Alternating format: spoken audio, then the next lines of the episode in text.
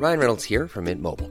With the price of just about everything going up during inflation, we thought we'd bring our prices down. So to help us, we brought in a reverse auctioneer, which is apparently a thing. Mint Mobile unlimited premium wireless. Ready to get 30, 30, bit to get 30, bit to get 20, 20, 20, bit to get 20, 20, bit to get 15, 15, 15, 15 just 15 bucks a month. So, Give it a try at mintmobile.com slash switch. $45 upfront for three months plus taxes and fees. Promo for new customers for limited time. Unlimited more than 40 gigabytes per month. Slows. Full terms at mintmobile.com. Et bienvenue si vous nous rejoignez sur CNews à la une de l'actualité de ce jeudi 11 août. Les incendies en Gironde, presque un mois jour pour jour après le méga-feu. Les flammes progressent toujours près de Landiras. Des milliers de personnes ont dû être évacuées. La première ministre attendue sur place aujourd'hui, Emmanuel Macron, qui suit de près l'évolution de la situation. Des départs de feu en Gironde qui posent question. En une heure, les pompiers en ont identifié 8 à une centaine de mètres d'intervalle. Le ministre de l'Intérieur parle de pistes d'incendiaires et les pyromanes risquent gros, on le verra. La France touchée par une sécheresse inédite sur tout le territoire. Une cellule de crise interministérielle a été mise en place, mais le pays est-il prêt pour faire face à un manque d'eau?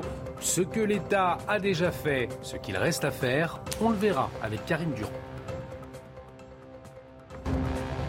Et puis Gérald Darmanin a déposé un recours devant le Conseil d'État après la suspension par la justice administrative de l'expulsion de l'imam Hassan Iqiyoussen. Un recours déposé mardi. L'audience aura lieu le 26 août. Et on démarre avec Elisabeth Borne qui est attendue en Gironde aujourd'hui pour marquer la mobilisation totale du gouvernement, Sandra. En fin de matinée, la Première ministre se rendra sur le front des incendies à Ostens dans le sud-ouest. Elle sera accompagnée du ministre de l'Intérieur Gérald Darmanin. Elisabeth Borne a souligné la mobilisation des autorités aux côtés des élus locaux, des bénévoles et des habitants. Les explications d'Adrien Spiteri. Un paradis transformé en enfer. Près de Landiras en Gironde, le feu continue sa progression. Une forêt réduite en cendres malgré la mobilisation d'un millier de pompiers.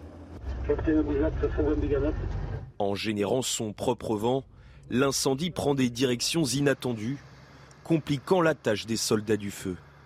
Hier, certains d'entre eux ont été blessés en cours d'intervention, mais leurs jours ne sont pas en danger. Sur place, plus de 10 000 personnes ont déjà été évacuées, dont certaines pour la deuxième fois en moins d'un mois. Préventivement, plusieurs routes, dont la 63, ont également été fermées. De son côté, l'Élysée assure qu'Emmanuel Macron suit la situation en Gironde de très près, assurant que le chef de l'État reçoit un point sur les incendies toutes les deux heures. Et Karine, une journée qui s'annonce également compliquée pour les pompiers avec le vent qui va se lever. Oui, qui se renforce. Alors ce matin, on a 10 à 20 km à l'heure. Un vent de nord-est, c'est un problème. C'est un vent sec qui assèche encore plus la végétation. Cet après-midi, il se renforce un peu à 20-30 km à l'heure.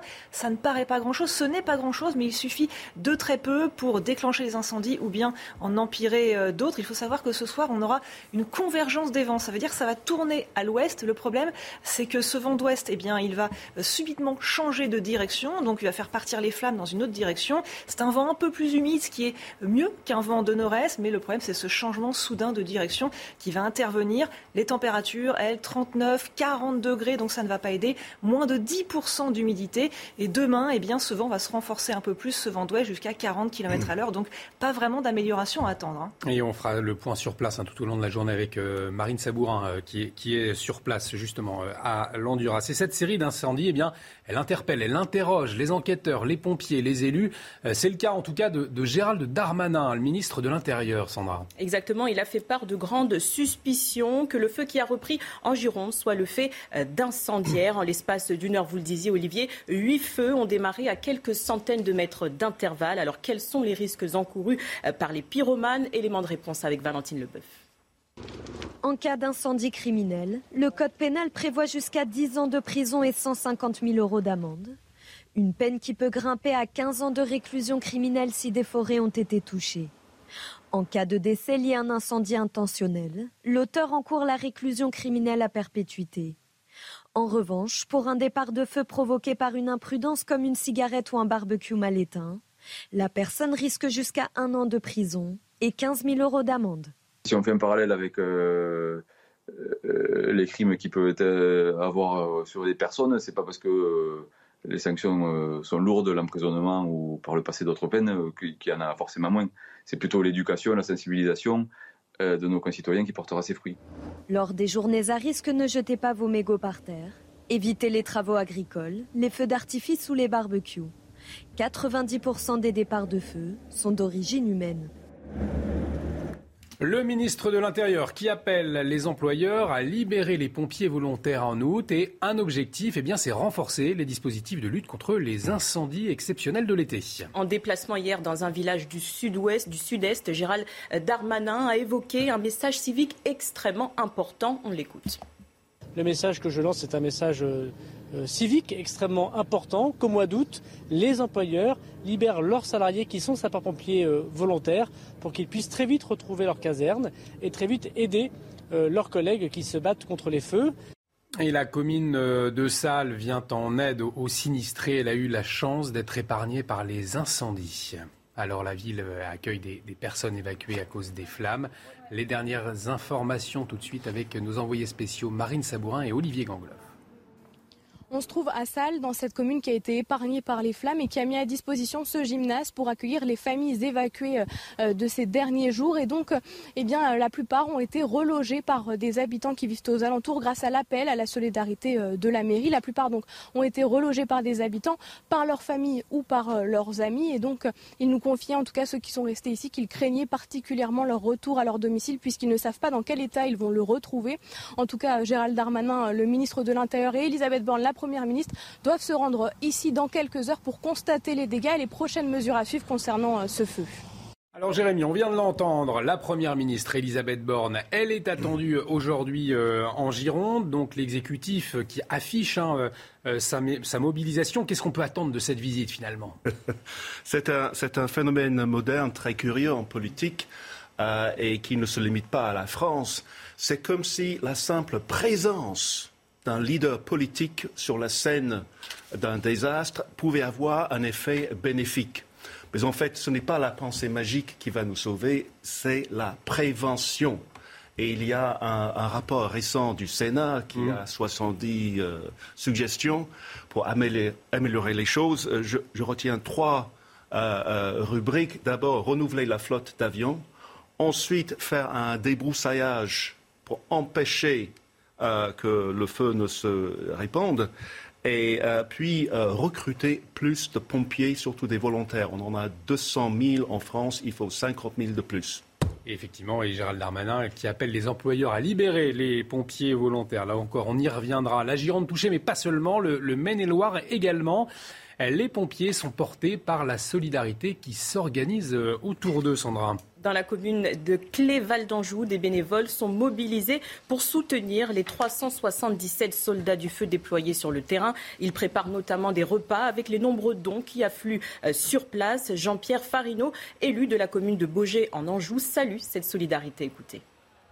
On n'imagine pas la solidarité. On a besoin de beurre, on poste, et on a euh, trois, 4 quatre personnes qui arrivent avec euh, du beurre comme ça. Voilà, du bon cœur. Voilà, celui-là, il est congelé. Voilà, il arrive. Euh, c'est juste exceptionnel. En fait, on a euh, des boulangers qui sont à 30-40 km de, notre site et qui se disent finalement, on a besoin de vous, on a besoin de cette solidarité-là et on veut aussi être solidaire. Et ça, euh, voilà, il n'y a pas de prix à ça. L'imam Hassan Iqiyoussen va-t-il être expulsé de France? C'est maintenant au Conseil d'État de trancher. Le ministère de l'Intérieur avait déposé un recours hier devant la plus haute juridiction administrative du pays. Vendredi dernier, le tribunal administratif de Paris avait suspendu l'expulsion du prédicateur. Celui-ci est accusé de propos homophobes, antisémites et antifemmes. Les précisions avec Solène Boulan. Le sort de l'imam Iqiyoussen est désormais entre les mains du Conseil d'État. L'audience aura lieu le 26 août en présence des différentes parties. Face au ministère de l'Intérieur, Hassan Iqiyoussen, prédicateur religieux dans le viseur des autorités françaises, fiché S depuis 18 mois. Vendredi dernier, le tribunal administratif de Paris avait suspendu son expulsion, expliquant qu'elle porterait une atteinte disproportionnée à sa vie privée et familiale.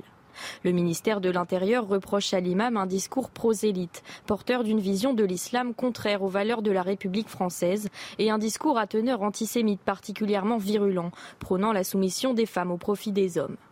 Hassani Hussein, 58 ans, a toujours vécu sur le sol français avec un titre de séjour régulièrement renouvelé jusqu'au 3 juin dernier. Le ministère doit désormais procéder au réexamen de sa situation dans un délai de trois mois. Après l'audience, le Conseil d'État aura 48 heures pour rendre sa décision et décider ou non de l'expulsion de l'imam. Eh, Jérémy, euh, Gérald Darmanin, est-ce qu'il doit craindre une décision du Conseil d'État qui irait dans le sens du tribunal administratif de Paris? C'est toujours possible, mais franchement, je n'ai jamais connu une histoire d'expulsion euh, d'imam ou de euh, radical mm. qui ne soit pas un feuilleton sans fin. Euh, on, en, a expulsé au, Royaume-Uni, comme vous le savez, dans les années 2000, c'était Londonestan. et à chaque fois, ça a tourné au feuilleton. Et on, dépense beaucoup d'énergie. Mm pour très peu de résultats. Mais c'est sûrement plus ou moins de la bonne communication pour le ministre.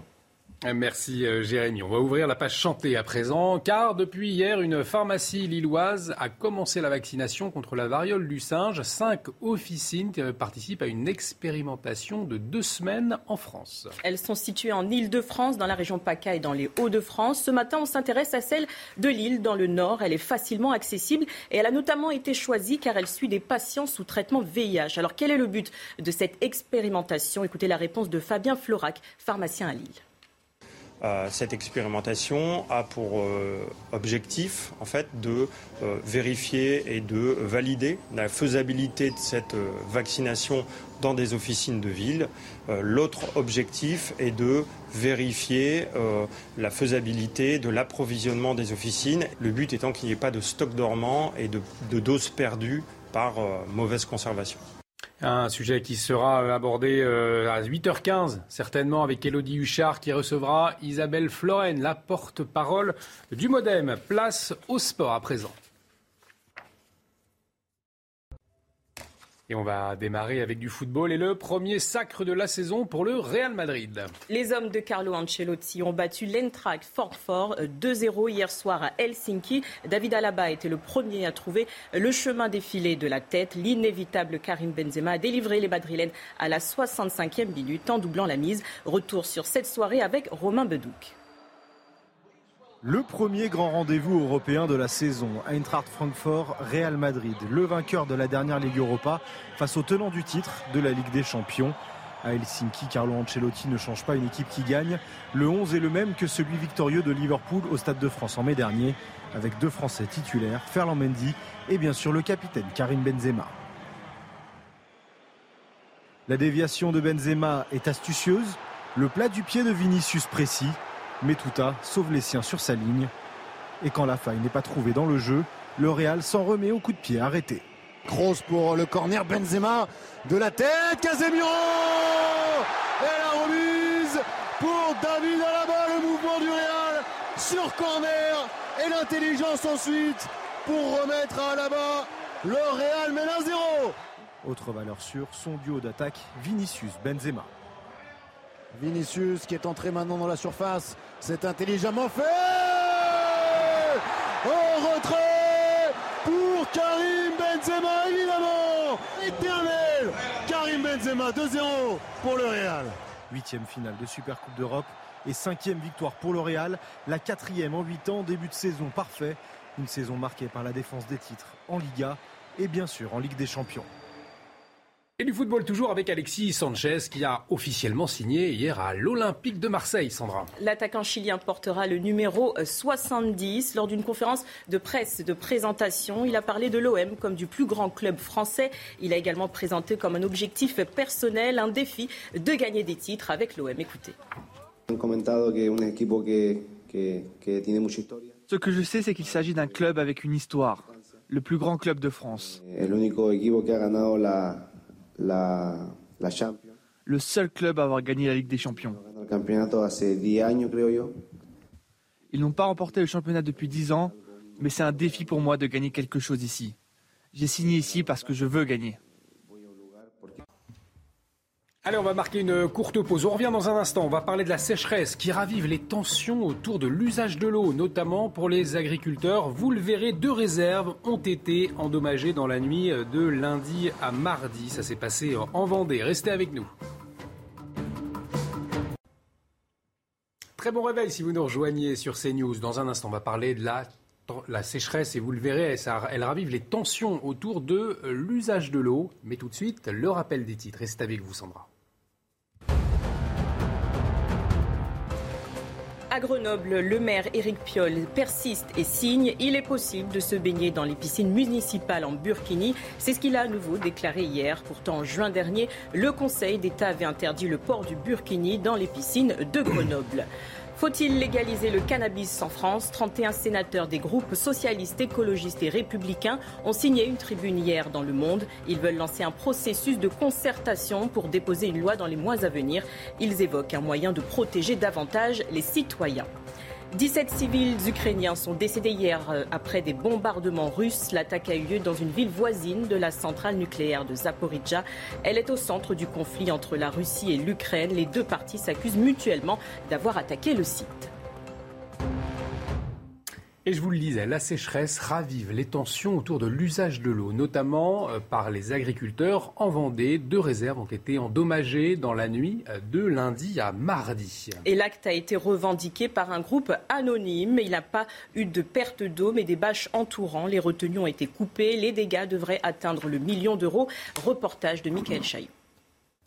Les traces de l'effraction sont encore bien visibles. Un tiers des bâches qui assurent l'étanchéité de la réserve de 783 000 m3 ont été découpées au cutter dans la nuit de lundi à mardi.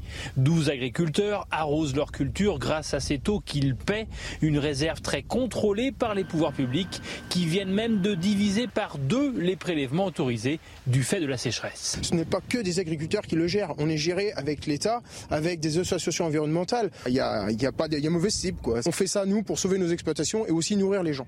Redoutant de nouvelles dégradations, la gendarmerie renforce les contrôles. Les dégâts sont estimés à 1 million d'euros pour les deux réserves vandalisées. L'action a été revendiquée par un groupe anonyme qui dénonce la monoculture du maïs irrigué inadapté à la région. Erreur, réponse est agriculteur bio. Ces haricots verts-là, demain, vous les retrouverez euh, euh, notamment euh, bah, dans les conserveries ou dans les surgelés que vous pourrez manger demain. Donc quand on nous dit que l'irrigation sert qu'à gracieusement arroser du maïs, bah, vous, vous, voyez là, voilà la preuve tout à fait contraire de ce que ces gens-là revendiquent. Une enquête est ouverte. Les ministres de l'Agriculture et de la Transition écologique ont condamné dans un communiqué ces faits de vandalisme en pleine période de sécheresse. Et autre exemple pour montrer ces tensions autour de la sécheresse, en Ardèche, 400 mètres cubes d'eau pour euh, lutter contre les incendies ont été volés aux pompiers. Ça s'est passé mi-juillet, c'était dans la zone industrielle de la Ville-Dieu. Les deux tiers du bassin ont été vidés. Dimanche dernier, le club de moto d'Aubenas a reconnu être l'auteur des faits. Roger Capel, son président, s'est excusé. Il parle d'un emprunt pour pouvoir éteindre les flammes en cas d'incendie sur sa piste de moto. La communauté euh, de communes du bassin d'Aubenas a porté plainte écouter son président. Je reçois énormément de, témoignages qui me disent ben, faut bien évidemment maintenir la, plainte et ça a vraiment euh, choqué beaucoup de personnes puisque je rappelle qu'on est sur un été euh, euh, extrêmement chaud avec des canicules qui se succèdent, un risque incendie très important, des restrictions d'usage d'eau et donc effectivement ça passe très très mal auprès de la population. Euh, qu'on puisse euh, finalement euh, voler 400 mètres cubes d'eau dans, cette réserve qui, qui est là pour assurer la sécurité incendie. Donc moi, je veux surtout pas que le, le motoclub puisse pâtir de, de cette, cette, malheureuse histoire. Simplement, je pense que la personne qui a pris la décision doit comprendre euh, que ça se fait pas et, et, je crois que voilà, moi je, euh, c'est vrai que c'est pas agréable de, de porter plainte, mais il me semble important que, que ça puisse être, être sanctionné. Et avec la sécheresse, une centaine de communes sont concernées par les restrictions d'eau et la commune du Vaucluse-Perne-les-Fontaines, eh bien, malheureusement, ne porte plus bien son nom. Les 41 fontaines de la commune sont à sec avec les restrictions d'eau. C'est forcément une déception pour les touristes venus visiter ce village médiéval, mais il reste compréhensif face à la situation d'urgence dans le pays, comme nous l'explique Julie Paturel-Millet, responsable de l'Office de tourisme de Perne-les-Fontaines. Nous sommes devant euh, la fontaine de l'hôpital qui malheureusement n'a plus, comme vous le voyez, euh, d'eau, euh, puisque depuis le mois d'avril, sur arrêté préfectoral, une grande partie des fontaines a été coupée, et depuis le 28 juillet, la totalité des fontaines a été coupée. On a beaucoup de chance parce qu'on a des touristes, des visiteurs et même les habitants qui sont très compréhensifs. puisque tout le monde subit la sécheresse et tout le monde a subi la canicule. Donc on n'a pas de, de. Alors, ce qui est sûr, Karine, c'est qu'avec cette sécheresse, eh bien, il est nécessaire aujourd'hui de, revoir notre gestion de l'eau. Euh, L'État a déjà mis en place des nouvelles mesures. Hein. C'était l'année dernière. Est-ce que c'est suffisant? Alors, qu'est-ce qu'a fait l'État? Qu'est-ce qu'il doit faire maintenant? Expliquez-nous. Alors c'est pas vraiment euh, suffisant. Il faut savoir qu'avec les sécheresses qui se multiplient, je précise qu'on a eu euh, quatre années de sécheresse sur les cinq dernières années. Il est vraiment nécessaire de revoir notre manière de gérer l'eau. Et euh, d'ailleurs, c'est ce que disent de nombreuses associations environnementales. Il faut savoir quand même que les sécheresses de 2017 et 2019 ont obligé l'État à faire passer de nouvelles mesures. En juin 2021, on a eu un nouveau décret sécheresse. Celui-ci encadre le volume d'eau qui peut être prélevé dans les rivières et les nappes phréatiques tout en protégeant quand même la nature et la biodiversité. Il euh, permet également un meilleur encadrement euh, juridique des prélèvements agricoles et il met en place également de nouvelles alertes, une meilleure gestion euh, de crise et puis aussi des comités de sécheresse dans chaque département. Mais tout ça, au final, c'est quand même très administratif. Et d'ailleurs, le Haut Conseil pour le climat précise que la France n'est pas du tout prête à faire face aux multiplications des sécheresses. Alors, dans l'idéal, il faudrait au plus vite plus de contrôle sur les usages de l'eau, car il y en a en fait quasiment euh, aucun ou très rarement. Euh, ne plus seulement gérer les urgences, mais euh, se préparer, notamment en fonction des prévisions météo à long terme pour les prochains mois. Accompagner les deux secteurs les plus touchés, l'agriculture et le tourisme. Et puis le point le plus important, c'est vraiment plus de recyclage. Il faut savoir que la France recycle seulement 1% de ses eaux. C'est vraiment un mauvais élève. En comparaison, l'Espagne recycle 15% de son eau et l'Israël carrément 90%. Et puis il y a des mesures qu'il faut absolument absolument éviter, c'est euh, le dessalage de l'eau de mer, car ça a un impact très négatif sur l'environnement. Cela rejette des produits euh, toxiques dans les eaux. Il faut éviter de puiser dans les lacs. Ce sont deux mesures vraiment euh, de dernier recours. Au final, l'idée, c'est vraiment de trouver des solutions pour faire pareil qu'avant, mais avec moins de ressources. Merci beaucoup, Karine, pour cet éclairage. Et puis, avec ces chaleurs, il y a aussi d'autres conséquences, hein, Sandra, mais des, conséquences sur le, sommeil. Hein. Exactement. À Paris, 20 parcs et jardins ferment leurs portes à minuit pour lutter contre la canicule. Et parmi eux, il y a entre autres le parc des Buttes-Chaumont, le parc Monceau ou encore le soir Marcel Pagnol. Voilà, si on n'arrive pas à dormir, on peut toujours aller. Euh, bien se détendre dans un parc parisien. Dans un instant, on va parler euh, d'économie. Ce sera avec vous, euh, Reda. On va parler de, de tourisme, la clientèle asiatique qui semble déserter le pays. Vous nous dites tout. De retour sur le plateau de la matinale, toujours avec Sandra Chiombo, Jérémy Tubbs, Karine Durand et vous, Reda Emravit, pour l'économie, puisque le Covid a fait beaucoup de mal à l'économie française notamment dans le secteur du tourisme. Euh, Reda, on évoque avec vous ce matin la clientèle asiatique qui a déserté le pays. Oui, ce sont des chiffres assez significatifs qui proviennent d'Atout France, une agence de développement pour le tourisme. Regardez, entre 2019 et 2021, le nombre de touristes chinois et japonais a baissé de 80%. Alors évidemment, il y a un virus qui est passé par là, le Covid-19.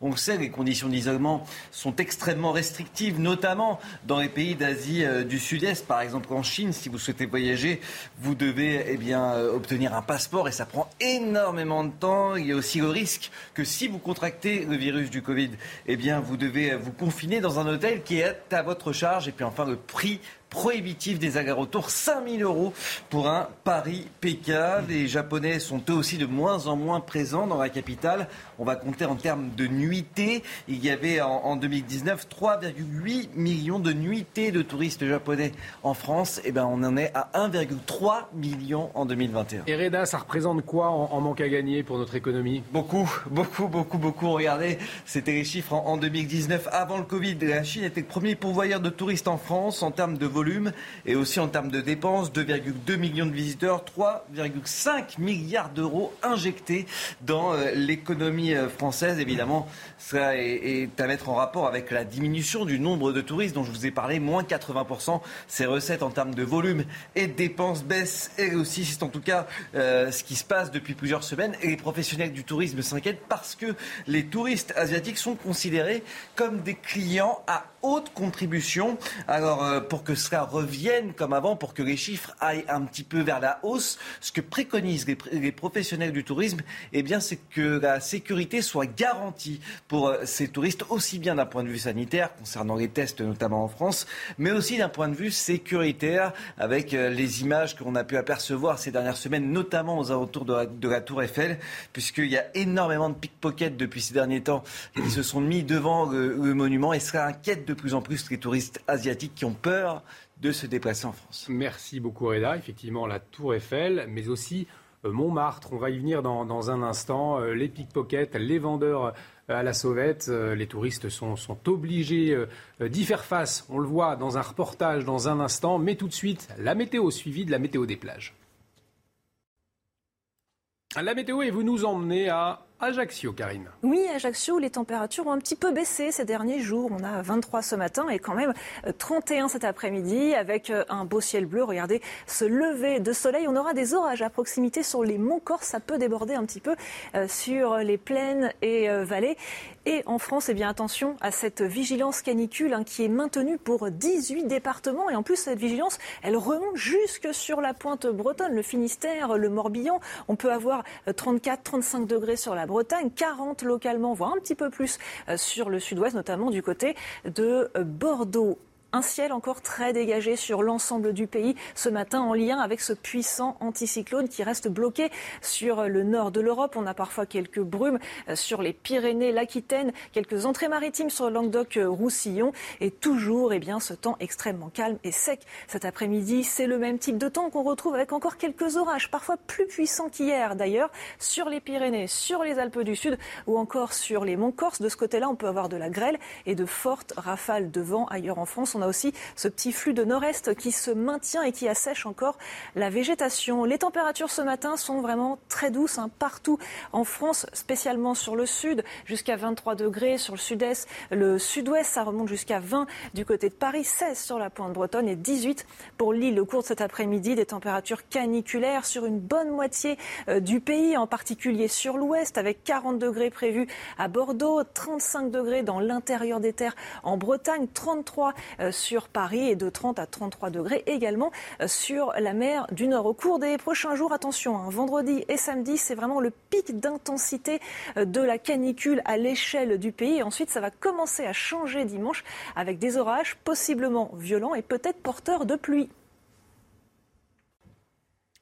De retour sur le plateau de la matinale, on suit bien évidemment la situation en Gironde ce matin où les feux eh bien, ont encore détruit plus de 6600 euh, hectares euh, du côté de la commune de Landiras. À la une de l'actualité également de ce jeudi 11 euh, août, derrière la carte postale, la délinquance à Montmartre, l'un des lieux les plus romantiques de la capitale. Les délinquants traquent les touristes, volent à l'arraché, vont à la sauvette en cette période de vacances.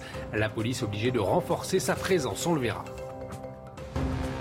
Les réservistes, justement, renfort de la police nationale. Les premiers vont patrouiller dès la fin de l'été et un franc succès. 700 policiers réservistes ont été formés et plus de 7000 candidatures. Alors pour quelle mission?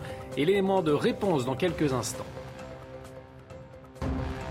Les incendies en Gironde, presque un mois jour pour jour après le méga-feu, les flammes progressent toujours près de Landiras. Des milliers de personnes ont dû être évacuées. La Première ministre attendue sur place aujourd'hui. Emmanuel Macron qui suit de près l'évolution de la situation. Et puis Eric Piolle persiste et signe. Le maire de Grenoble autorise des femmes en burkini à se baigner à la piscine. Une décision qui bafoue l'avis du Conseil d'État rendu fin juin. Les réactions se sont multipliées dans les rangs de l'opposition. Ce sera l'édito politique de Jérémy Stubbs dans un instant. L'insécurité touche donc Paris et même ses plus beaux endroits. Ce matin, on vous parle de ce qui se passe à Montmartre, Sandra. C'est l'un des plus beaux lieux, euh, les plus romantiques de la capitale. Il y a certes ces magnifiques rues pavées, la place du Tertre ou encore le Sacré-Cœur, mais il y a aussi les vols à l'arraché et les ventes à la sauvette. En cette période estivale, la police a renforcé sa présence pour rassurer les touristes. Reportage de Valentine Leboeuf et Nicolas Vinclair. Les touristes sont de retour à Montmartre.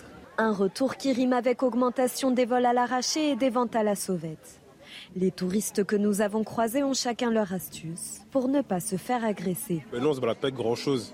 On garde les choses dans des sacs bien fermés, les téléphones dans les poches. Faire attention euh, à ses affaires, être prudent. Quelques minutes plus tard, nous filmons une altercation entre vendeurs à la sauvette. Très vite, ils demandent l'arrêt de la vidéo et tentent de s'emparer de notre téléphone. Pour dissuader les délinquants de passer à l'acte, un plan tourisme est mis en place chaque année depuis 2013. La présence policière est renforcée pendant toute la période estivale dans huit zones touristiques de la capitale. On a notamment plusieurs unités qui interviennent euh, sur la butte Montmartre, les patrouilles du service général euh, dont la mission principale est de sécuriser cette zone. On a également les VTT et enfin on a, on a la BAC qui intervient en civil et notamment pour lutter contre le phénomène euh, des vols à la tire, donc des, vols de, de téléphone ou de, de portefeuille commis par ruse au détriment des touristes. Sur son compte Twitter, la préfecture de police appelle les touristes à se méfier des mineurs qui demandent la signature d'une pétition. Cette année, 33 millions de vacanciers sont attendus dans la métropole parisienne. Jérémy, alors on le voit, la Tour Eiffel, aujourd'hui Montmartre, pas épargné par la, délinquance, c'est au lieu du tourisme. Est-ce que ça peut avoir des, conséquences directes justement euh, sur des touristes qui déserteraient la capitale? Euh, certainement, si en ce moment on regarde sur les, sites genre TripAdvisor pour voir si Montmartre euh, est, un lieu qu'on peut visiter en toute sécurité, tout le monde dit oui, il n'y a pas de problème à Montmartre, allez-y, allez-y. Ils vont avoir une très mauvaise déception, je, le crains, après ça. Merci euh, Jérémy. La police nationale, en tout cas, qui veut recruter 30 000 réservistes d'ici à 2030. Et le but, c'est de renforcer les effectifs c'est aussi d'améliorer les liens entre les forces de l'ordre et la population. Et pour devenir réserviste, il faut remplir plusieurs conditions. Il faut faire une formation d'un mois divisée en deux parties. Les précisions avec Sandra Buisson, notre journaliste police-justice. Ces citoyens réservistes au casier vierge et qui sont soumis à une enquête de sécurité vont pouvoir aller sur le terrain, patrouiller sur la voie publique avec des effectifs de police secours, avec des équipes de la police aux frontières ou encore sur des contrôles autoroutiers. En revanche, pas d'intervention avec la BAC ou encore sur des missions de maintien de l'ordre. Ils seront toujours encadrés sur le terrain par des policiers titulaires et ils seront armés comme le sont les réservistes de la gendarmerie depuis euh, plusieurs années. Pour les réservistes de la police, la formation euh, dure un mois divisé en deux séquences. D'abord 15 jours dans un centre de formation où ils apprendront les techniques de défense, d'intervention, d'interpellation, le cadre légal d'usage de l'arme et bien sûr à se servir de cette arme qu'ils porteront euh, sur le terrain et qu'ils laisseront dans les locaux de police quand ils quitteront le service le soir. À la fin de cette session, ils doivent passer un examen pour déterminer s'ils sont aptes à être habilités à l'usage de cette arme. Si ce n'est pas le cas, ils ne seront pas réservistes. En revanche, si c'est le cas, la formation se poursuit avec 15 jours d'immersion dans un commissariat. Ils pourront faire chaque année jusqu'à 90 jours d'engagement, rémunérés environ 80 euros par jour. Et on vous le disait, la situation est très préoccupante en Gironde. La ministre de l'Intérieur, Elisabeth Borne, doit se rendre aujourd'hui sur place alors que plus de 6600 hectares ont brûlé. Des milliers euh, d'habitants de riverains ont dû être euh, évacués. Et Karine, la situation risque d'être compliquée aujourd'hui pour les soldats du feu puisqu'il y a un renforcement du vent qui est attendu. Oui, ça ne va pas du tout euh, s'améliorer euh, ni aujourd'hui ni même a priori euh, demain. Alors ce matin, on a 10 à 20 km à l'heure de vent, un vent de nord-est. Le problème de ce vent de nord-est, c'est qu'il est très sec, qu'il assèche encore plus la végétation. Cet après-midi, il se renforce un petit peu, 20 à 30 km à l'heure. Ça ne paraît pas grand-chose. Ce n'est pas grand-chose, mais en fait, ça suffit déjà à déclencher de nouveaux feux ou encore à aggraver des feux existants Ce soir, changement en prévision. On va avoir ce qu'on appelle une rotation des vents. Le vent va tourner à l'ouest, ce qui est un bon point car c'est un vent un peu plus humide, mais en même temps, ça va donner un changement brusque de direction des flammes et ça peut être très compliqué à gérer euh, pour les pompiers. Autre problème, les températures qui sont excessives, 39, hein, 40 degrés sur cette zone-là aujourd'hui, moins de 10% d'humidité. Demain, on retrouvera euh, ce vent d'ouest. Il sera un peu plus fort, 30 à 40 km à l'heure, donc ça peut encore compliquer la situation. Petite baisse des températures, mais pas de réelle amélioration pour le moment. Hein. Merci euh, beaucoup Karine. On va retrouver nos, journalistes dès 7 heures hein, qui, sont, qui sont sur place. Ils nous feront un point complet sur la situation. Alors fort heureusement, toutes les communes dans le secteur ne sont pas touchées. C'est le cas euh, à Salles et elle vient en aide aux, sinistrés. Euh, une commune qui a eu la chance, hein, Sandra, d'être épargnée pour le moment par les incendies. La ville accueille des personnes évacuées à cause des flammes. Elle tente aussi de reloger des habitants dans des familles bénévoles. Écoutez Bruno Bureau, le maire de la ville. On a eu un flux continu, mais on a essayé de faire partir au maximum les gens dans des familles, puisque c'est quand même plus facile hein, de, pour les familles qui sont déplacées d'aller direct dans les familles plutôt que de rester dans des lieux collectifs. Donc il y a ceux qui veulent rester parce qu'ils ne veulent pas aller dans des familles de peur de déranger pour différentes raisons qui leur appartiennent.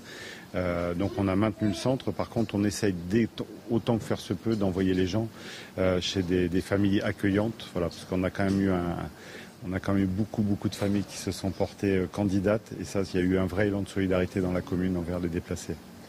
Et puis important risque d'incendie également en Corse qui n'échappe pas à la sécheresse euh, et aux, incendies.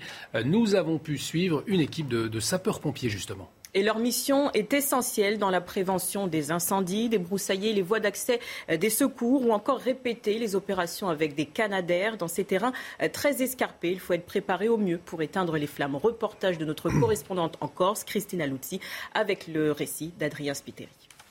Les sapeurs-pompiers de Haute-Corse sont sur le qui-vive face à la multiplication des incendies.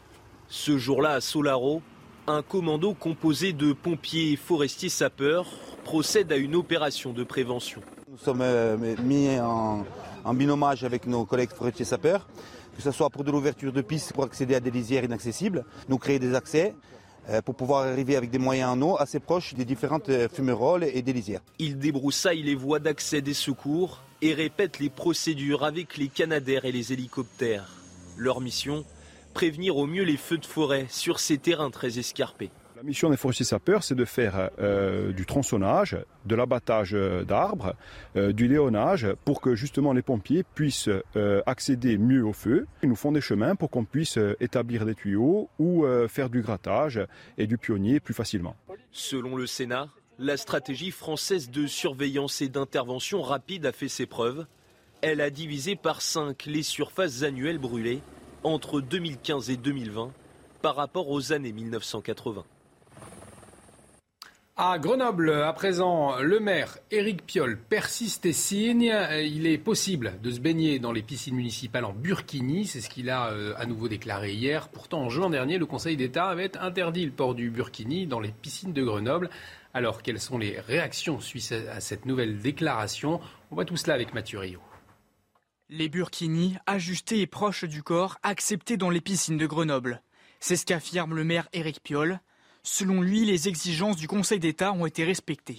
Une provocation pour ce député Rassemblement national du département. Éric Piolle joue sur les mots, euh, puisqu'il considère que les, vêtements de bain qui collent à la peau sont euh, légaux, et seulement ceux qui euh, présentent des voilages, en tout cas des formes assez, assez amples, sont interdits. Je crois qu'il voilà, il joue sur les mots, il fait une pirouette en fait pour autoriser cet accoutrement d'extrémisme religieux. En réalité, il cède surtout au communautarisme qui pullule hein, sur Grenoble et sur la métropole de Grenoble. Selon lui, le maire écologiste agit par électoralisme. Le maire de Béziers, Robert Ménard, va encore plus loin. Le maire de Grenoble, il porte une responsabilité. C'est des gens vendus à l'islamisme. C'est des gens qui détestent ce qu'on est. C'est des gens qui demain seront des collabos si jamais il y avait un régime qui défend les islamistes. Oui, c'est un collabo de l'islamisme.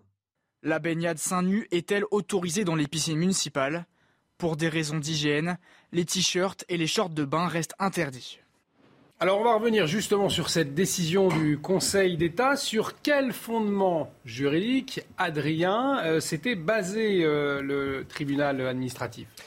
Eh bien écoutez Olivier, le Conseil d'État justifie d'abord sa décision par le principe de neutralité euh, de l'État. Ce principe, concrètement, il interdit que le service public soit assuré de manière différente selon les convictions politiques, religieuses euh, de son personnel ou de ses euh, usagers. Illustration juste derrière moi avec un passage de la décision rendue par le Conseil euh, d'État.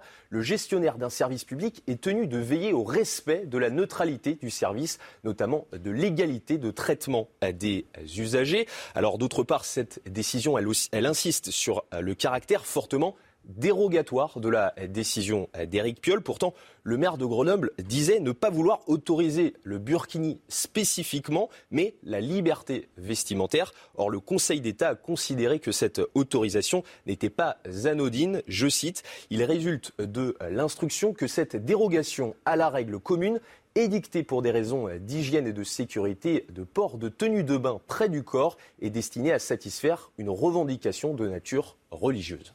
Adrien, que risque Éric Piolle finalement en ne respectant pas la décision du Conseil d'État eh bien écoutez, Éric Piolle lui-même ne risque rien, mais c'est bien la municipalité de Grenoble qui s'expose à des sanctions. Le non-respect de cette décision est susceptible d'entraîner une nouvelle saisine du Conseil d'État qui pourrait prononcer à l'encontre de la municipalité grenobloise une injonction de se conformer à la décision et euh, par la suite fixer une astreinte, c'est-à-dire une sanction financière par période de retard, c'est-à-dire évolutive, pour en assurer l'exécution.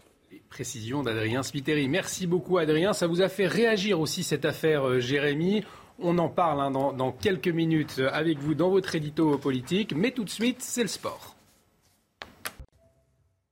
Et Sandra, Alexis Sanchez a officiellement signé avec l'Olympique de Marseille.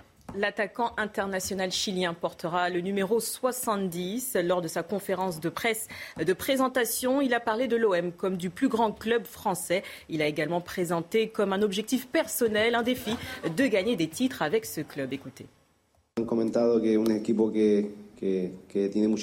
Ce que je sais, c'est qu'il s'agit d'un club avec une histoire, le plus grand club de France le seul club à avoir gagné la Ligue des Champions. Ils n'ont pas remporté le championnat depuis 10 ans, mais c'est un défi pour moi de gagner quelque chose ici. J'ai signé ici parce que je veux gagner. Faut-il légaliser le cannabis en France? Le débat revient sur la table. C'est une nouvelle proposition de 31 sénateurs. On y revient dans un instant, mais tout de suite, on marque une pause. Restez avec nous sur CNews. De retour sur le plateau de la matinale, on va s'interroger, faut-il légaliser le cannabis En France, c'est la proposition de 31 sénateurs, en tout cas socialistes, écologistes et même euh, républicains. Toutes les précisions dans un instant, mais avant, le rappel des titres, et c'est avec vous Sandra.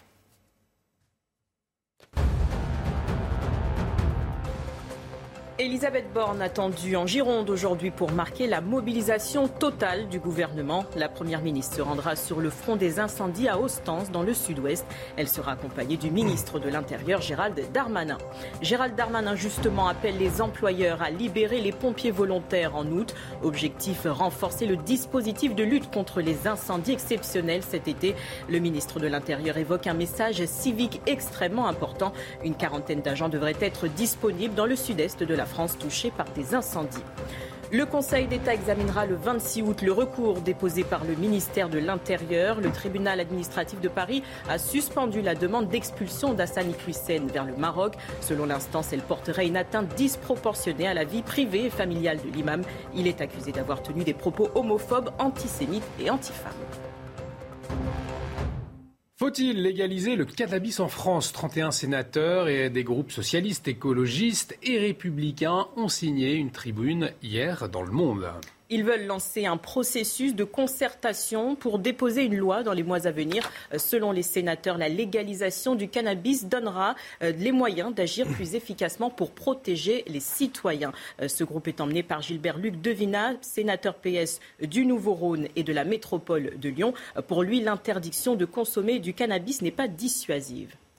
La prohibition, aujourd'hui, elle, elle ne marque aucun résultat. Le ministre de l'Intérieur a essayé sur Marseille de renforcer la présence de la police sur un, sur un territoire.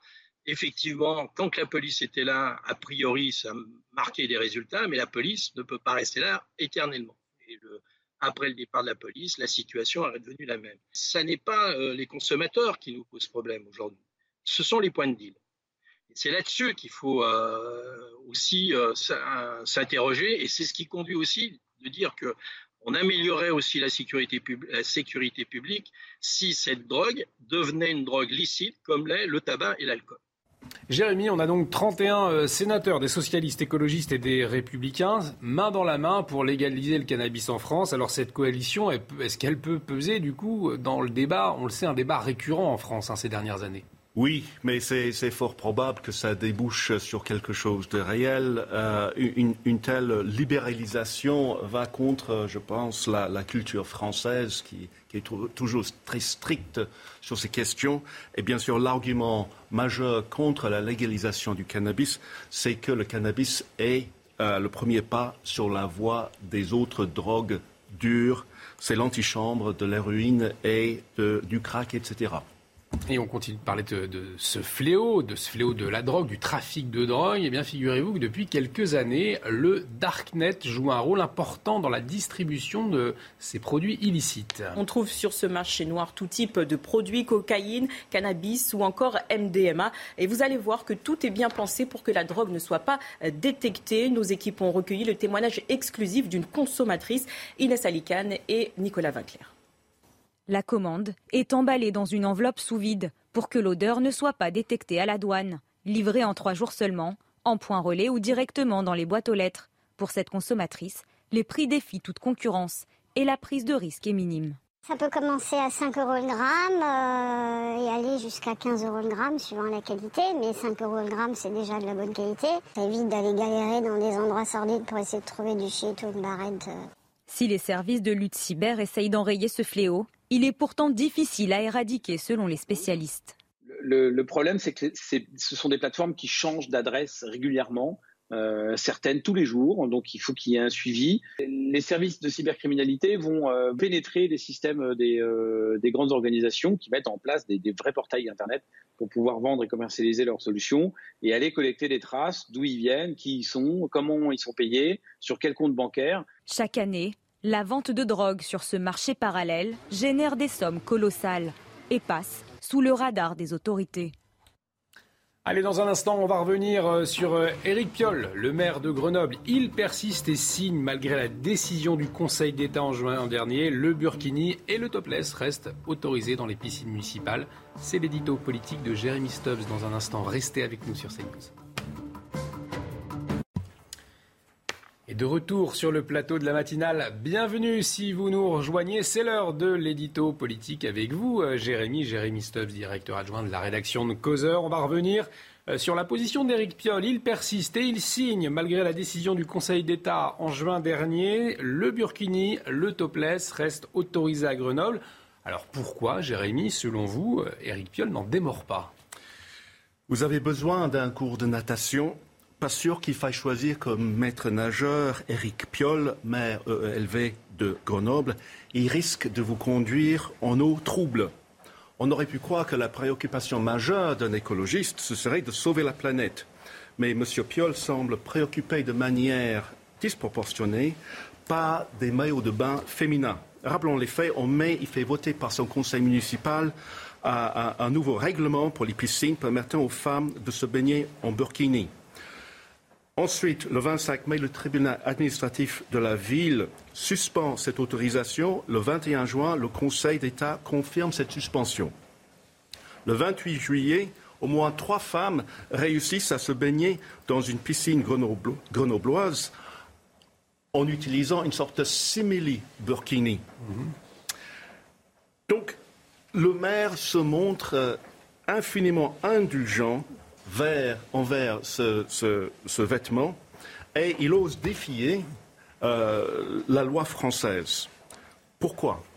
Eh bien, c'est parce que son écologie à lui consiste à épauler une véritable campagne internationale qui consiste à faire plier la France. La France est une terre d'accueil, la France est un pays démocratique, Mais en même temps, la France est le symbole d'un Occident éclairé qui résiste au communautarisme. Si M. Piolle réussit à faire pénétrer dans de l'eau quelques centimètres de tissu dans une piscine, ce symbole sera dévalorisé. Eh bien, autour, tandis que la terre brûle autour de nous, le maire maître nageur se jette dans l'eau. C'est bien fait pour lui, il y restera. Et Jérémy, cette idéologie des écologistes que vous dénoncez, où est-ce qu'elle prend racine? Mais en fait, euh, euh, l'écologie elle-même ne devrait pas conduire à, ce, communautarisme. C'est parce qu'on a une sorte de, de monstre hybride d'un côté l'écologie, qui a une justification sans doute scientifique, de l'autre côté une idéologie d'extrême gauche euh, qui refuse les frontières, qui refuse les traditions occidentales. Et donc, euh, en quelque sorte, on utilise l'écologie pour faire tomber nos traditions. Merci euh, beaucoup, Jérémy, pour, votre édito politique. Une question qui sera certainement abordée à 8h15 dans l'interview politique avec Elodie Huchard. Elle reçoit Isabelle Floren. C'est porte-parole des, des, modems. À 8h15, donc, à suivre sur CNews. Dans un instant, tout de suite, un petit peu de musique avec la compagnie euh, créole. Regardez, Fabien Lecoeuvre nous fait redécouvrir un titre de ce groupe mythique.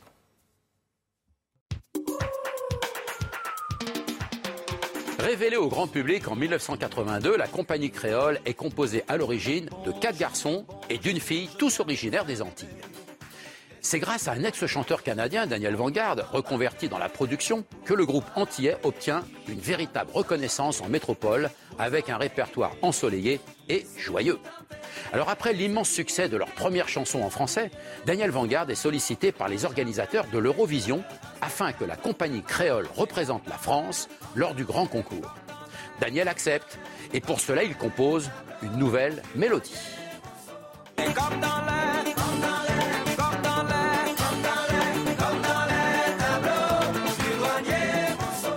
Au départ, sur sa musique, Daniel Vanguard écrit un texte en référence au peintre Pablo Picasso. Finalement, pour une question de droit, il va renoncer à cette première idée et chercher d'autres paroles. Et un soir, alors que Daniel sèche sur un nouveau texte, son acolyte, le parolier Jean Cloguer, ayant repéré dans l'entrée du bureau un tableau qui faisait penser à une œuvre du douanier Rousseau, lui suggère d'écrire tout simplement des paroles en référence au célèbre peintre naïf français. Et cette suggestion va être la clé de l'inspiration de Daniel Vanguard, qui écrit en quelques heures Vive le douanier Rousseau. La compagnie créole ne sera finalement pas retenue pour l'Eurovision, mais Vanguard décide quand même de sortir le titre. Et le succès de Vive le douanier Rousseau va être énorme. La compagnie se place alors aux premières places de tous les hit parades.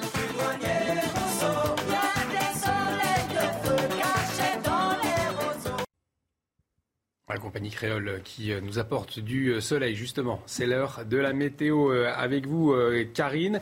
Et vous nous emmenez où ça? Dans les deux Alpes. Dans les en deux Alpes. Isère, à la montagne. Il fait chaud là-bas aussi. Hein. Aujourd'hui, on prévoit 22 degrés à 1350 mètres d'altitude, 25 ce week-end. Et ensuite, ça devrait chuter avec les orages, parfois violents, qui vont éclater là-bas au cours du week-end. Attention à la vigilance canicule qui est toujours en place pour 18 départements, quasiment tout le ouest concerné. Ça remonte en plus vers la Bretagne, vers le Finistère, le Morbihan.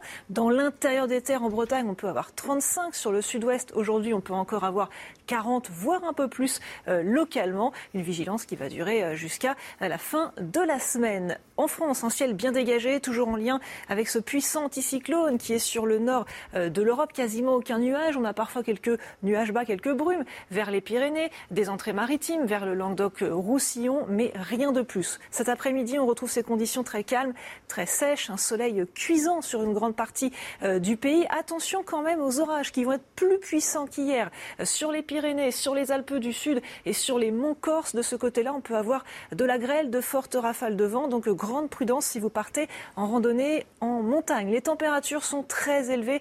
Encore ce matin, 23 degrés sur une grande partie du sud-est, du sud-ouest. Ça remonte jusqu'à 20 à Paris et même 18 en direction de Lille cet après-midi. Des températures caniculaires sur la moitié du pays avec localement 40 sur Bordeaux. Par contre, ça continue à baisser sur le sud-est avec les entrées maritimes qui ramènent un petit peu d'air plus humide. 34 sur la pointe bretonne et 33 sur la capitale. Les prochains jours vont être marqués par le pic d'intensité de la canicule entre ce vendredi et ce samedi. Ce sont les deux jours les plus chauds de la semaine. Ensuite, ça devrait bien chuter ce dimanche avec l'arrivée d'orages possiblement violents et pluvieux.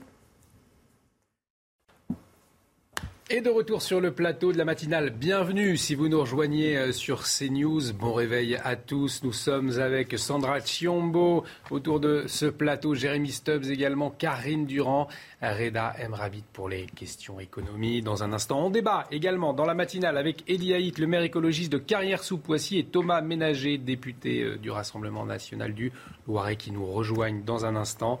Euh, mais avant cela, les titres de l'actualité de ce jeudi 11 août. Les incendies en Gironde, presque un mois jour pour jour après le méga-feu. Les flammes progressent toujours près de Landiras. Des milliers de personnes évacuées. La Première ministre attendue sur place aujourd'hui. Emmanuel Macron, qui suit de près l'évolution de la situation, sera sur place avec Marine Sabourin et Olivier Gangoloff. Des départs de feu en Gironde qui posent question. En une heure, les pompiers en ont identifié 8 à une centaine de mètres d'intervalle. Le ministre de l'Intérieur parle de la piste d'incendiaire et les pyromanes risquent gros. On le verra. Gérald Darmanin a déposé un recours devant le Conseil d'État après la suspension par la justice administrative de l'expulsion de l'imam Hassan Iqiyoussen, un recours déposé mardi. L'audience aura lieu le 26 août.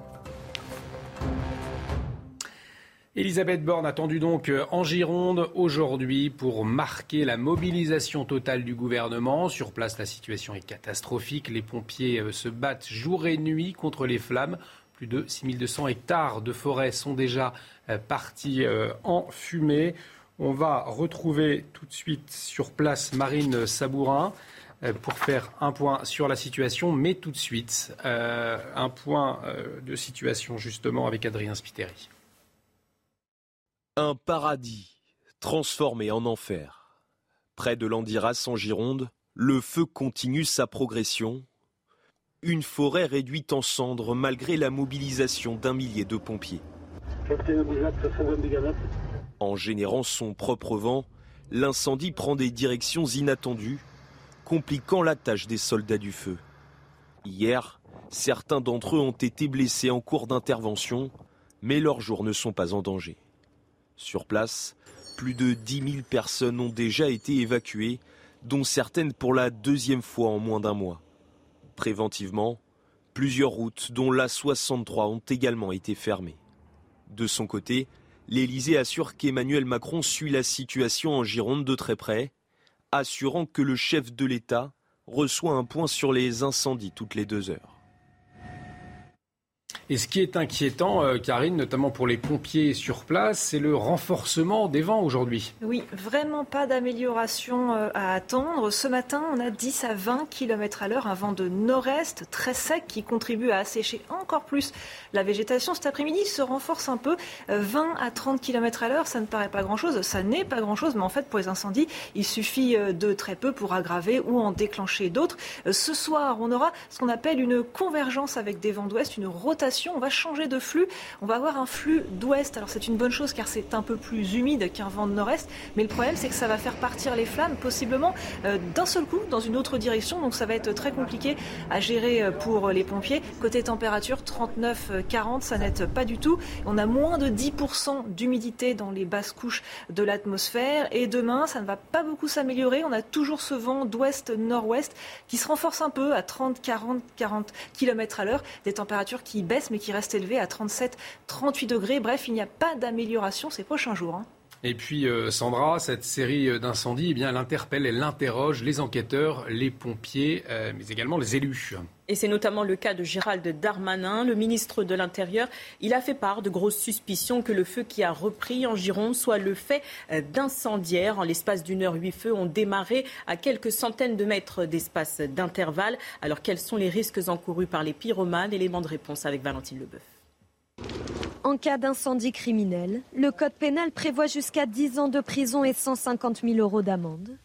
Une peine qui peut grimper à 15 ans de réclusion criminelle si des forêts ont été touchées. En cas de décès lié à un incendie intentionnel, l'auteur encourt la réclusion criminelle à perpétuité. En revanche, pour un départ de feu provoqué par une imprudence comme une cigarette ou un barbecue mal éteint, la personne risque jusqu'à un an de prison et 15 000 euros d'amende. Si on fait un parallèle avec euh, euh, les crimes qui peuvent euh, avoir sur des personnes, c'est pas parce que les sanctions sont lourdes, l'emprisonnement ou par le passé d'autres peines, qu'il y en a forcément moins. C'est plutôt l'éducation, la sensibilisation de nos concitoyens qui portera ses fruits. Lors des journées à risque, ne jetez pas vos mégots par terre. Évitez les travaux agricoles, les feux d'artifice ou les barbecues. 90% des départs de feu sont d'origine humaine. Allez, on va tout de suite aller sur place. On va prendre la direction d'Ostens, euh, retrouver Marine Sabourin et Olivier Gangloff. Marine, euh, bonjour. Alors, vous êtes là à quelques centaines de mètres du feu. Comment euh, s'est passée la nuit des pompiers? Alors Olivier, donc vous l'avez dit, on a quelques, euh, quelques mètres du feu et donc nous sommes au PC des pompiers qui sont en train d'établir euh, la stratégie euh, à suivre pour cette matinée. Donc la nuit a été plutôt calme. L'objectif a été de protéger la commune de Belin-Bélier qui se trouve à quelques mètres d'ici. Alors a priori, aucune maison n'aurait pris feu et donc là, on va essayer d'établir la stratégie pour cette matinée. Alors une stratégie qui s'annonce compliquée puisqu'il y a toujours la problématique des vents tournants. Alors ce qu'on nous disait tout à l'heure, eh bien, c'est qu'hier le vent allait jusqu'à 40 km heure. Aujourd'hui, il devrait être jusqu'à 10 km heure. Alors c'est une bonne et une mauvaise nouvelle à la fois puisque eh bien, le feu ne va pas partir à l'ouest ou à l'est, mais il risque de euh, s'étendre sur un périmètre. Et donc l'objectif aujourd'hui, ça va être de tenter de contenir ce feu. Et donc ces pompiers qui établissent, eh bien, vous le voyez euh, sur les images d'Olivier Gangloff, cette stratégie donc euh, pour la matinée. Alors ce qu'on sait également, c'est qu'Elisabeth Borne devrait se rendre ici en milieu de matinée aux côtés de Gérald Darmanin pour échanger avec euh, les pompiers euh, sur les prochaines consignes à suivre. Merci beaucoup euh, Marine pour ces précisions. Marine Sabourin avec Olivier Ganglov derrière la caméra. Jérémy, on vient de l'entendre. La première ministre attendue sur place aujourd'hui. Le gouvernement qui affiche donc sa mobilisation. Qu'est-ce qu'on peut attendre de la venue d'Elisabeth de, Borne aujourd'hui? Pas grand-chose. C'est une opération de communication et euh, c'est un phénomène moderne. C'est comme si la présence d'un ministre sur un lieu de désastre allait avoir une influence bénéfique euh, rien que par sa présence. Mais euh, la vraie solution ici, ce n'est pas la pensée magique, c'est la prévention. Et nous savons que le gouvernement n'est pas si préparé que ça à ce désastre. D'ailleurs, un, nouveau rapport des, sénateurs nous montre la voie. Il faut plus d'avions, il faut plus de débroussaillage et il faut 50 000 pompiers de plus, surtout des volontaires. effectivement, et ces questions qui ont fait débat, notamment autour de, ce plateau ces dernières semaines. L'imam Hassani Hussein va-t-il être expulsé de la France? C'est maintenant au Conseil d'État de trancher, Sandra. Exactement, le ministère de l'Intérieur a déposé un recours hier devant la plus haute juridiction administrative du pays. Vendredi dernier, le tribunal administratif de Paris avait suspendu l'expulsion du prédicateur. Les explications avec Solène Boulan. Le sort de l'imam Iki est désormais entre les mains du Conseil d'État. L'audience aura lieu le 26 août en présence des différentes parties. Face au ministère de l'Intérieur, Hassan Iqiyoussen, prédicateur religieux dans le viseur des autorités françaises, fiché S depuis 18 mois. Vendredi dernier, le tribunal administratif de Paris avait suspendu son expulsion, expliquant qu'elle porterait une atteinte disproportionnée à sa vie privée et familiale. Le ministère de l'Intérieur reproche à l'imam un discours prosélyte, porteur d'une vision de l'islam contraire aux valeurs de la République française et un discours à teneur antisémite particulièrement virulent, prônant la soumission des femmes au profit des hommes. Hassani Hussein, 58 ans, a toujours vécu sur le sol français avec un titre de séjour régulièrement renouvelé jusqu'au 3 juin dernier. Le ministère doit désormais procéder au réexamen de sa situation dans un délai de trois mois. Après l'audience, le Conseil d'État aura 48 heures pour rendre sa décision et décider ou non de l'expulsion de l'imam. Allez, sans transition, tout de suite, le sport. Et on va démarrer avec du football et le premier sac de la saison pour le Real Madrid. Les hommes de Carlo Ancelotti ont battu l'Eintracht Francfort 2-0 hier soir à Helsinki. David Alaba était le premier à trouver le chemin des filets et l'inévitable Karim Benzema a délivré les Madrilènes à la 65e minute en doublant la mise. Retour sur cette soirée avec Romain Bedouc. Le premier grand rendez-vous européen de la saison, Eintracht Francfort, Real Madrid, le vainqueur de la dernière Ligue Europa face au tenant du titre de la Ligue des Champions. À Helsinki, Carlo Ancelotti ne change pas une équipe qui gagne. Le 11 est le même que celui victorieux de Liverpool au Stade de France en mai dernier, avec deux Français titulaires, Ferland Mendy et bien sûr le capitaine Karim Benzema. La déviation de Benzema est astucieuse, le plat du pied de Vinicius précis, mais Touta sauve les siens sur sa ligne. Et quand la faille n'est pas trouvée dans le jeu, le Real s'en remet au coup de pied arrêté. Grosse pour le corner Benzema de la tête, Casemiro Et la remise pour David Alaba, le mouvement du Real sur corner et l'intelligence ensuite pour remettre à Alaba. Le Real mène 1-0.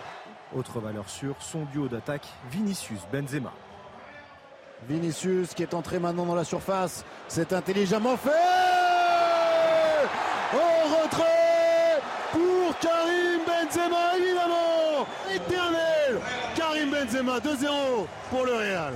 Huitième finale de Supercoupe d'Europe et cinquième victoire pour le Real. La quatrième en huit ans, début de saison parfait. Une saison marquée par la défense des titres en Liga et bien sûr en Ligue des Champions. Et dans un instant, on débat dans la matinale face à face ce matin avec Eddie Haït, maire écologiste de Carrière sous Poissy. Et en face, Thomas Ménager, député du Rassemblement national euh, du Loiret. Sécheresse, imam euh, Burkini, légalisation du cannabis. On débat sur les dernières actualités. A tout de suite sur CNews. J'ai vieilli, il faut que je dorme. Place au débat dans un instant sur CNews, mais tout de suite, le rappel des titres avec vous, Sandra, à la une de l'actualité. À Grenoble, le maire Éric Piolle persiste et signe. Il est possible de se baigner dans les piscines municipales en burkini. C'est ce qu'il a à nouveau déclaré hier. Pourtant, en juin dernier, le Conseil d'État avait interdit le port du burkini dans les piscines de Grenoble.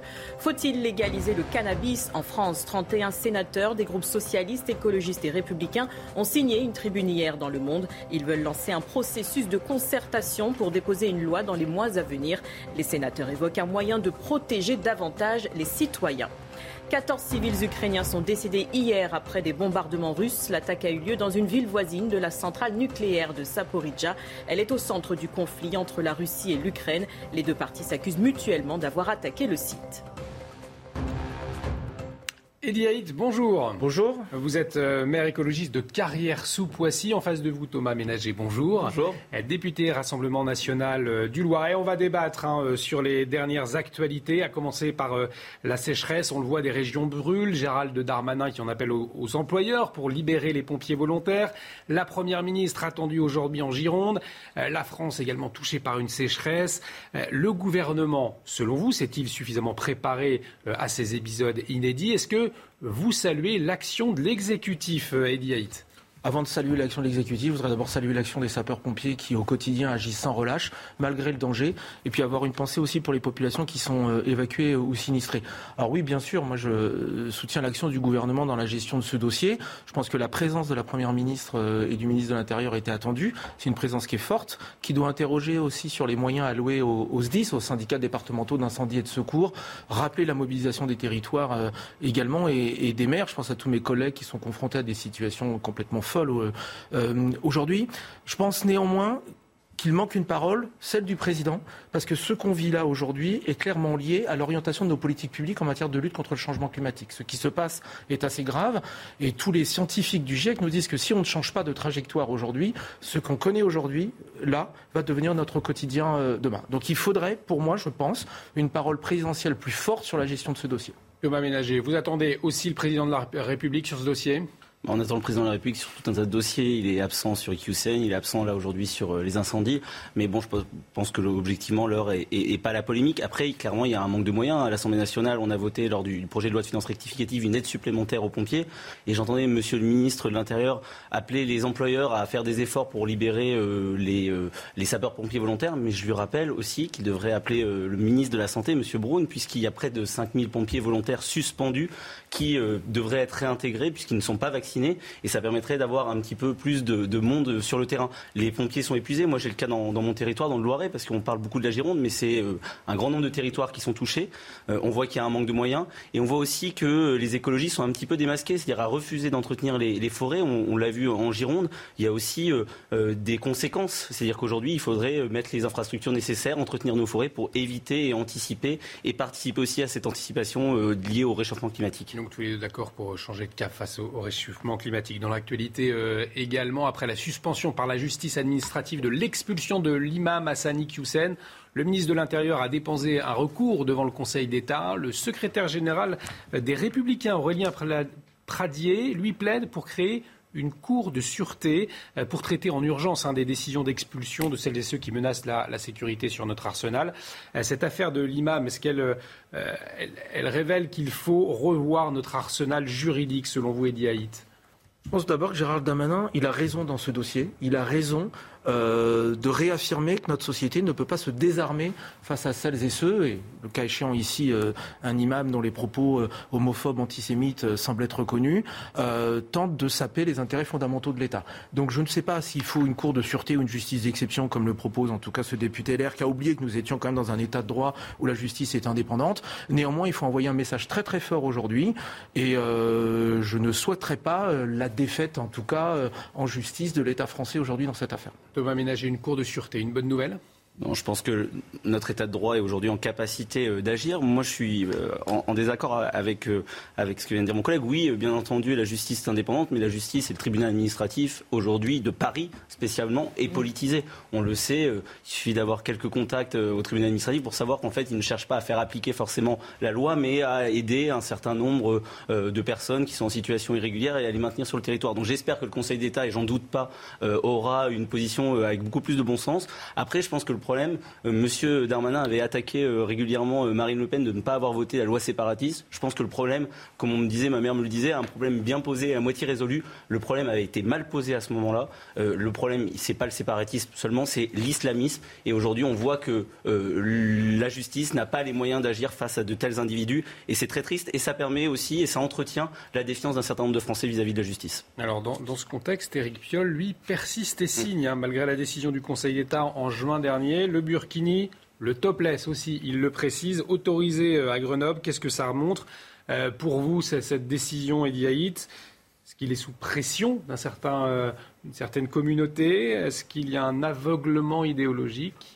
Je vais vous dire les choses un peu euh, directement. En tant que maire écologiste, moi, je suis assez fatigué des déclarations d'Éric Piolle et de la façon dont il exerce son mandat aujourd'hui, même s'il est tout à fait légitime pour l'exercer comme il le veut.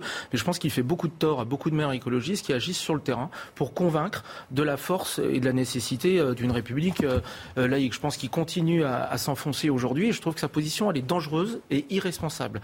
Dangereuse parce qu'il remet en cause une décision du Conseil d'État et tend à faire croire que le maire pourrait s'affranchir et serait marqué dans sa principauté. Ça pose un vrai sujet de fond et la manière dont euh, le maire doit agir euh, en légalité. Et ensuite, je trouve cette décision assez irresponsable parce qu'il poursuit dans son exercice de démarche du clientélisme. Et je pense que vu l'état de la société aujourd'hui, il alimente euh, encore les fractures qui existent. Et ça me, dérange assez. Et je, je tends vraiment à croire que ce maire n'est pas un républicain aujourd'hui. Thomas Ménager, on imagine que vous rejoignez les propos d'Edi Haït. Je rejoins totalement les propos d'Edi Haït.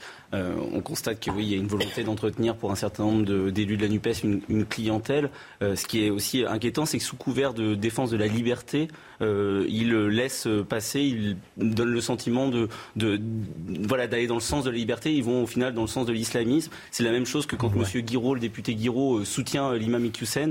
Il laisse monter le fondamentalisme sous couvert de la liberté et c'est très inquiétant. Et ça permet de lever le voile parce que nous on a été parmi ceux qui avons alerté sur une partie des députés France Insoumise, des élus de la France Insoumise, de la NUPES, d'Europe Écologie Les Verts, même s'il ne faut pas tous les mêmes dans le même sac. On l'a vu avec M. Gage et les socialistes à l'Assemblée nationale. Mais aujourd'hui, c'est très inquiétant de voir cette gauche ne plus défendre les valeurs, les principes de la République et ne même plus défendre et suivre l'état de droit puisqu'ils vont à l'encontre des décisions de la, plus haute juridiction française. Pour euh, clore euh, ce face-à-face, cette dernière question autour euh, de la légalisation du cannabis, puisque dans une tribune au monde, un collectif de 31 sénateurs, des socialistes, des écologistes, des républicains veulent une concertation pour une proposition de loi, je le disais, vous le voyez à l'écran, pour légaliser le cannabis. Vous êtes pour, Ediaït euh, alors il y a un débat très ancien dans notre, dans notre pays, mais je ne suis pas aussi à l'ouverture d'un débat sur la question de la drogue en France. Maintenant, je vais vous dire les choses. Je pense que euh, c'est une chimère qui est assez mortifère que cette légalisation du cannabis, dans la mesure où pour moi ça constitue une faute morale, sociale, mais aussi en matière de santé publique. Je ne pense qu'on ne va pas résoudre les problèmes auxquels nous sommes confrontés. Et en tant que maire, en tant que responsable politique, moi je suis tout concentré à lutter contre l'usage des drogues et les effets néfastes qui sont liés à cet usage des drogues. Et puis à qui on va faire croire que les, les, les bandes organisées vont renoncer aux gains euh, liés au trafic. Donc on ne va pas répondre à la problématique. Et, je trouve que cette euh, décision est véritablement, véritablement une faute morale. Et, moi j'invite ces sénateurs à davantage consulter les maires, à davantage venir voir comment on travaille à démanteler les points d'île, comment on travaille à, faire de la prévention, de la lutte contre euh, l'addiction. Et aujourd'hui ils nous font euh, prendre le risque de, de retard conséquent et envoyer un message catastrophique dans les quartiers aujourd'hui où on lutte avec force et avec les forces de police notamment. Thomas Ménager, mauvaise idée, cette euh, concertation pour une proposition de loi pour légaliser le cannabis? Encore une fois, je vais rejoindre, je vais rejoindre euh, M. Haït. Comment ça m'inquiétait quand même bah, Je m'inquiète aussi, hein, si, si, les maires écologistes sont, voilà, on a les mêmes idées, c'est étonnant. Non, mais c'est du bon sens, c'est du bon sens, on est, on est d'accord. Moi, je pense que c'est ouvrir une boîte de Pandore. J'ai eu le cas euh, dans mon entourage de manière assez répétée, des jeunes qui très tôt fument du cannabis, ça crée de la schizophrénie, ça crée des personnes qui sont, désolé, mais un peu mou et un peu débiles. clairement, je, je pense que de manière thérapeutique, euh, le CBD, pourquoi pas, c'est déjà le cas, de manière thérapeutique, mais c'est ouvrir une boîte de Pandore, c'est envoyer un message très très euh, négatif aux jeunes euh, à qui on explique que les drogues sont mauvaises. Ça envoie un message aussi négatif, je pense, dans la lutte des, points de deal qu'il y a sur le territoire. Et, encore une fois, je pense qu'il faut, oui, faire confiance aux maires qui voient les, ravages de la drogue, qui voient les problématiques que ça peut créer sur le territoire. Et donc, je pense qu'on a d'autres sujets à traiter que la légalisation du cannabis aujourd'hui surtout. Un grand merci à tous les deux d'avoir joué le jeu du face-à-face dans la matinale. Merci Eddie Haïd, je le rappelle, maire écologiste de Carrière sous Poissy. Merci Thomas Ménager, député du Rassemblement national du Loiret. Et on poursuit euh, la matinale avec euh, de euh, Reda Rabrit. Le Covid a fait beaucoup de mal hein, à l'économie française, notamment dans le secteur du tourisme on évoque avec vous ce matin la clientèle asiatique, eh bien, elle a déserté le pays. Avec ces chiffres assez significatifs de l'agence de développement touristique Atout France, regardez, moins 80% de touristes chinois et japonais entre 2019 et 2020. Alors évidemment, il y a un virus qui est passé par là, on en a beaucoup parlé, les conditions très restrictives en Asie du Sud-Est pour voyager jouent énormément, le prix prohibitif de certains allers-retours, Pékin-Paris notamment à 5000 euros, et puis euh, les Japonais sont aussi de moins en moins présents.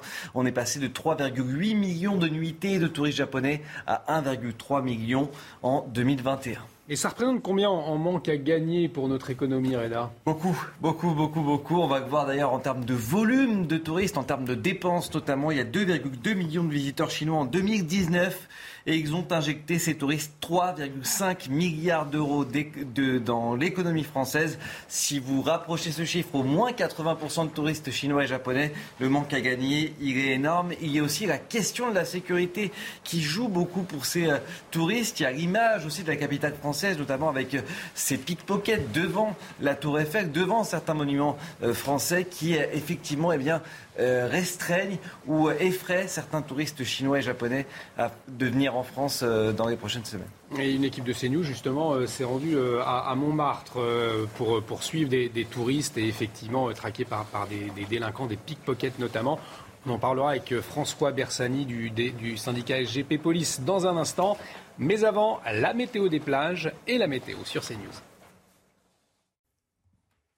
Et Karine, vous nous emmenez dans le petit port du Binic, c'est dans les Côtes d'Armor ce matin. Oui, dans les Côtes d'Armor avec du très beau temps, hein. plein soleil aujourd'hui, euh, de la chaleur. On a 28 degrés cet après-midi, on aura 30 degrés au cours du week-end avec un plein soleil et une eau également assez euh, chaude pour la saison.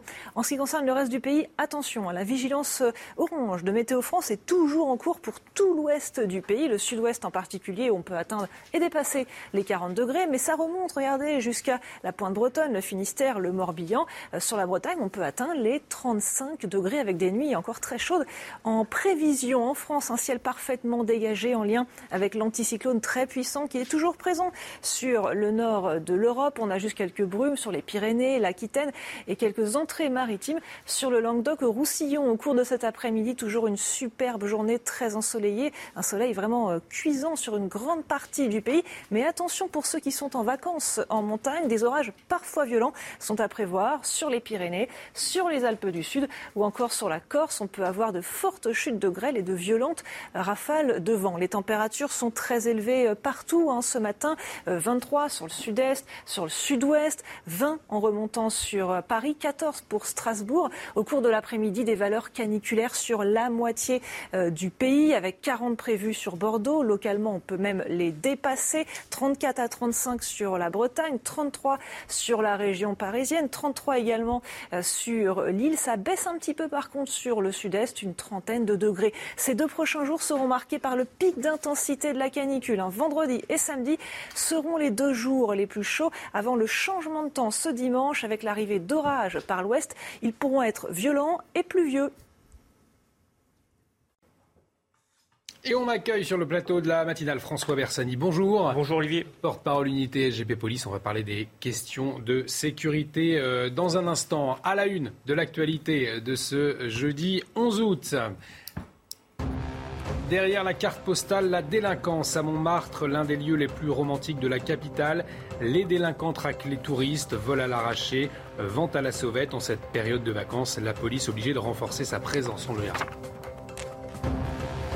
Les réservistes en renfort de la police nationale, les premiers vont patrouiller dès la fin de l'été et un franc succès puisque 700 policiers réservistes ont été formés, plus de 7000 candidatures. Alors pour quelle mission? Élément de réponse dans quelques instants. Les incendies en Gironde, presque un mois jour pour jour après le méga-feu. Les flammes progressent toujours près de Landiras. Des milliers de personnes ont dû être évacuées. La Première ministre attendue sur place aujourd'hui, Emmanuel Macron, qui suit de près l'évolution de la situation.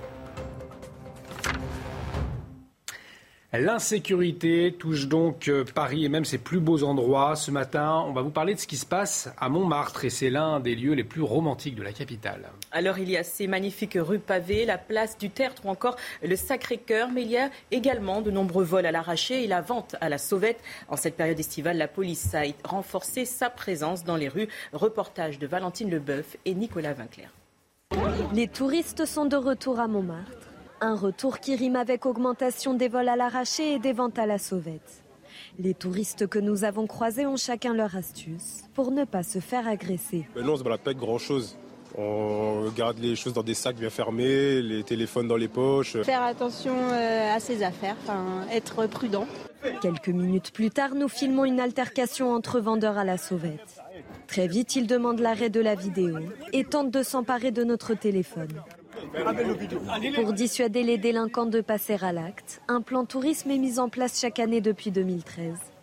La présence policière est renforcée pendant toute la période estivale dans huit zones touristiques de la capitale. On a notamment plusieurs unités qui interviennent euh, sur la butte Montmartre, les patrouilles du service général euh, dont la mission principale est de sécuriser cette zone. On a également les VTT et enfin on a, on a la BAC qui intervient en civil et notamment pour lutter contre le phénomène euh, des vols à la tire, donc des, vols de, de téléphone ou de, de portefeuille commis par ruse au détriment des touristes. Sur son compte Twitter, la préfecture de police appelle les touristes à se méfier des mineurs qui demandent la signature d'une pétition. Cette année, 33 millions de vacanciers sont attendus dans la métropole parisienne. François Bersani, est-ce qu'on peut dire euh, aujourd'hui qu'il y a une délinquance qui s'organise autour justement des, touristes? Oui, tout à fait. Il y a une délinquance qui a compris qu'ils euh, avaient des points de fixation euh, plutôt intéressants pour eux en matière de délinquance vu le flux de touristes. Donc euh, nous avons déjà évoqué ensemble sur cette chaîne sur le Trocadéro, la partie Trocadéro Champ de Mars. En fait, les, délinquants, donc soit des pickpockets, soit des voleurs à la fausse pétition, souvent des pays de l'Est, soit éventuellement des gens qui viennent pour exercer une activité économique illégale comme la, vente de cigarettes contrefaites, eh bien, vont se focaliser sur des points de forte affluence. Euh, ça peut être aussi en banlieue, comme le, château de Versailles, ça peut être le parc Euro Disney. Euh, donc, ils sont pas, ils seront, c'est un modèle économique. Donc, en fait, ils vont là où il va y avoir des cibles et euh, donc des touristes à raqueter. Et on l'a vu, la, police donc qui en renfort hein, dans ces quartiers touristiques en période estivale, la police nationale qui veut recruter 30 000 réservistes d'ici à, 2030, Sandra. Oui, le but est de renforcer les effectifs, mais aussi d'améliorer les liens entre la police et la population. Et pour devenir réserviste, il faut remplir plusieurs conditions. Il faut notamment suivre une formation d'un mois divisée en deux parties. Les précisions avec Sandra Buisson, notre journaliste police-justice.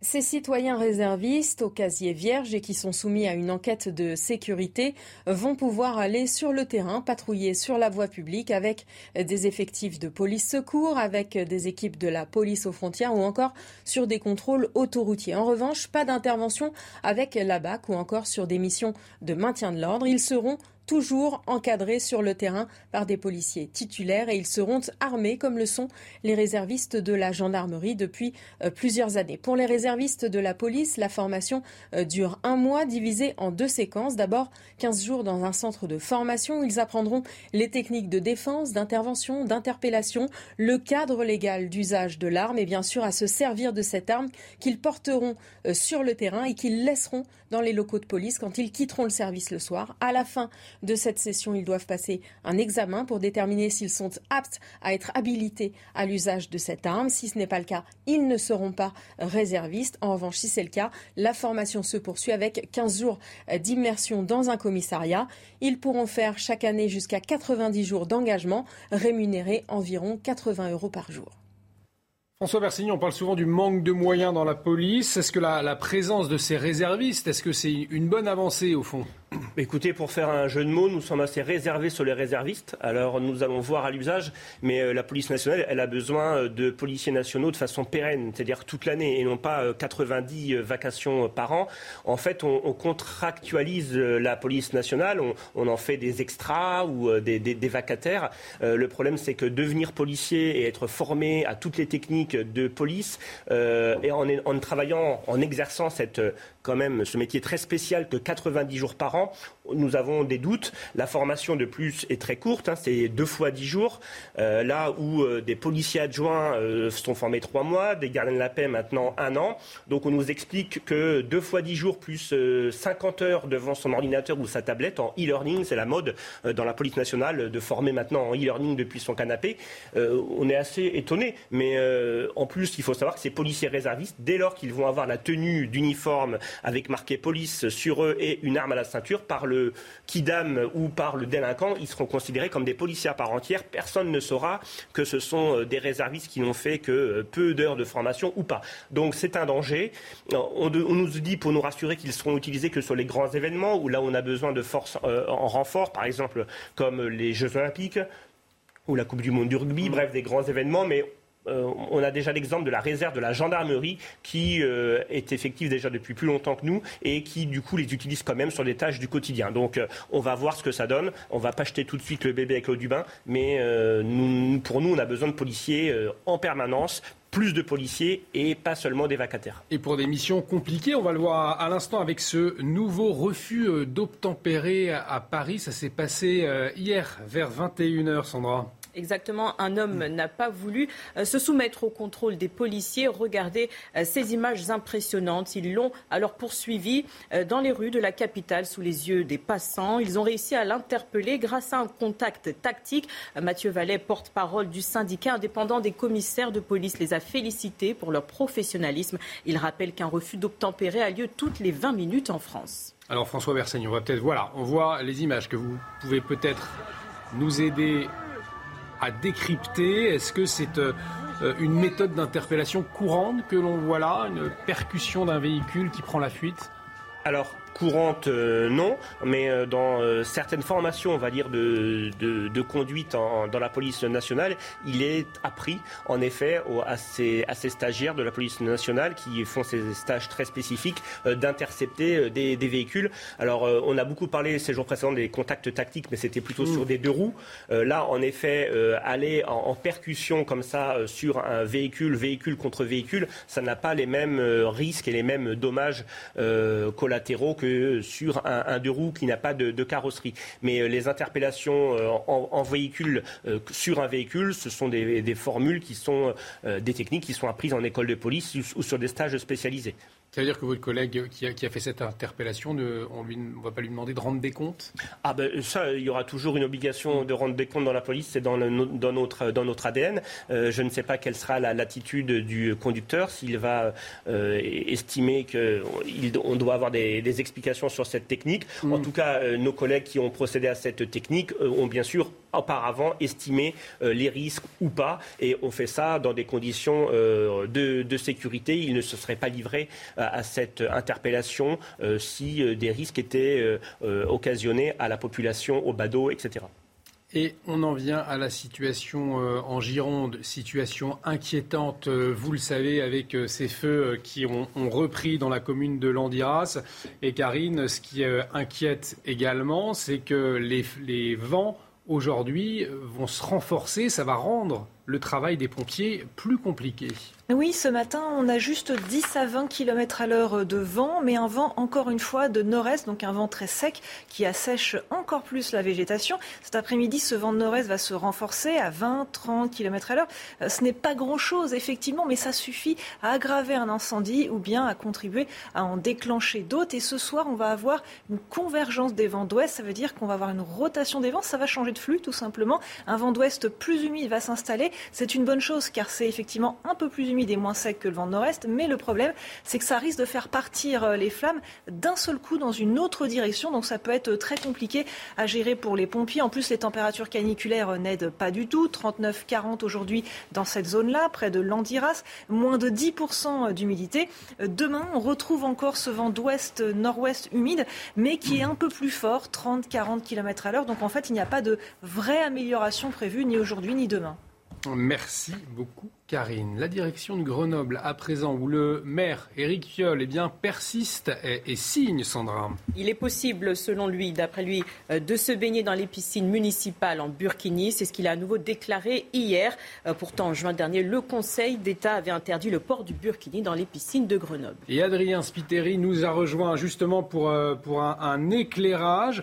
sur quel fondement juridique s'appuyait en juin dernier le Conseil d'État eh bien, le Conseil d'État justifie sa décision par un principe simple, le principe de neutralité. Ce principe, il interdit que le service public soit assuré de manière différenciée selon les convictions politiques, religieuses de son personnel ou de ses usagers. Illustration avec un passage issu de la décision rendue par euh, le Conseil d'État. Le gestionnaire d'un service public est tenu de veiller au respect de la neutralité du service et notamment de l'égalité de traitement des usagers. D'autre part, cette décision, elle insiste aussi sur le caractère fortement dérogatoire de la décision d'Éric Piolle. Pourtant, le maire de Grenoble disait ne pas vouloir autoriser spécifiquement le euh, burkini, mais la liberté vestimentaire. Or, le Conseil d'État a considéré euh, que cette autorisation n'était pas euh, anodine. Je cite, il résulte de l'instruction que cette dérogation à la règle commune édictée pour des raisons d'hygiène et de sécurité de port de tenue de bain près du corps est destinée à satisfaire une revendication de nature religieuse. Merci beaucoup Adrien pour toutes ces précisions. On va marquer une pause. Euh, dans un instant, on va revenir sur la situation euh, en Gironde avec euh, les feux qui se poursuivent à Landiras. On sera avec le lieutenant-colonel des pompiers Éric Agrigné pour plus de précisions. Restez avec nous sur CNews. De retour sur le plateau de la matinale, bienvenue si vous nous rejoignez. Jérôme Béglé, bonjour. Directeur général de la rédaction du JDD qui nous a rejoint pour l'édito politique. Ce sera dans un instant. Vous reviendrez sur le sauvetage du Beluga. Ça vous a un peu agacé. Vous nous direz, vous nous direz euh, pourquoi. En attendant, on, va accueillir le lieutenant Éric Agrigny. On va parler de la situation en Gironde dans un instant. Mais tout de suite, c'est le rappel des titres avec vous. Elisabeth Borne attendue en Gironde aujourd'hui pour marquer la mobilisation totale du gouvernement. La Première ministre se rendra sur le front des incendies à Ostens dans le sud-ouest. Elle sera accompagnée du ministre de l'Intérieur Gérald Darmanin. Gérald Darmanin justement appelle les employeurs à libérer les pompiers volontaires en août. Objectif renforcer le dispositif de lutte contre les incendies exceptionnels cet été. Le ministre de l'Intérieur évoque un message civique extrêmement important. Une quarantaine d'agents devraient être disponibles dans le sud-est de la France France par des incendies. Le Conseil d'État examinera le 26 août le recours déposé par le ministère de l'Intérieur. Le tribunal administratif de Paris a suspendu la demande d'expulsion d'Assani Kouissen vers le Maroc. L'instance, selon l'instance, elle porterait une atteinte disproportionnée à la vie privée et familiale de l'imam. Et on va faire un point sur la situation euh, en Gironde, situation inquiétante euh, avec les flammes qui ont déjà ravagé euh, plusieurs milliers d'hectares, des milliers de riverains également qui ont dû être évacués. Lieutenant-colonel Éric Agrigné, bonjour. Merci d'être en liaison avec nous. Pour commencer, peut-être un point de situation ce matin. On en est où sur l'évolution du, feu à proximité de la commune de Landiras en Gironde? Écoutez, selon nos informations, euh, c'est un feu qui est toujours, euh, toujours aussi puissant, toujours aussi euh, gigantesque, à l'image de ce que ce département a dû combattre il y a une, quinzaine de jours.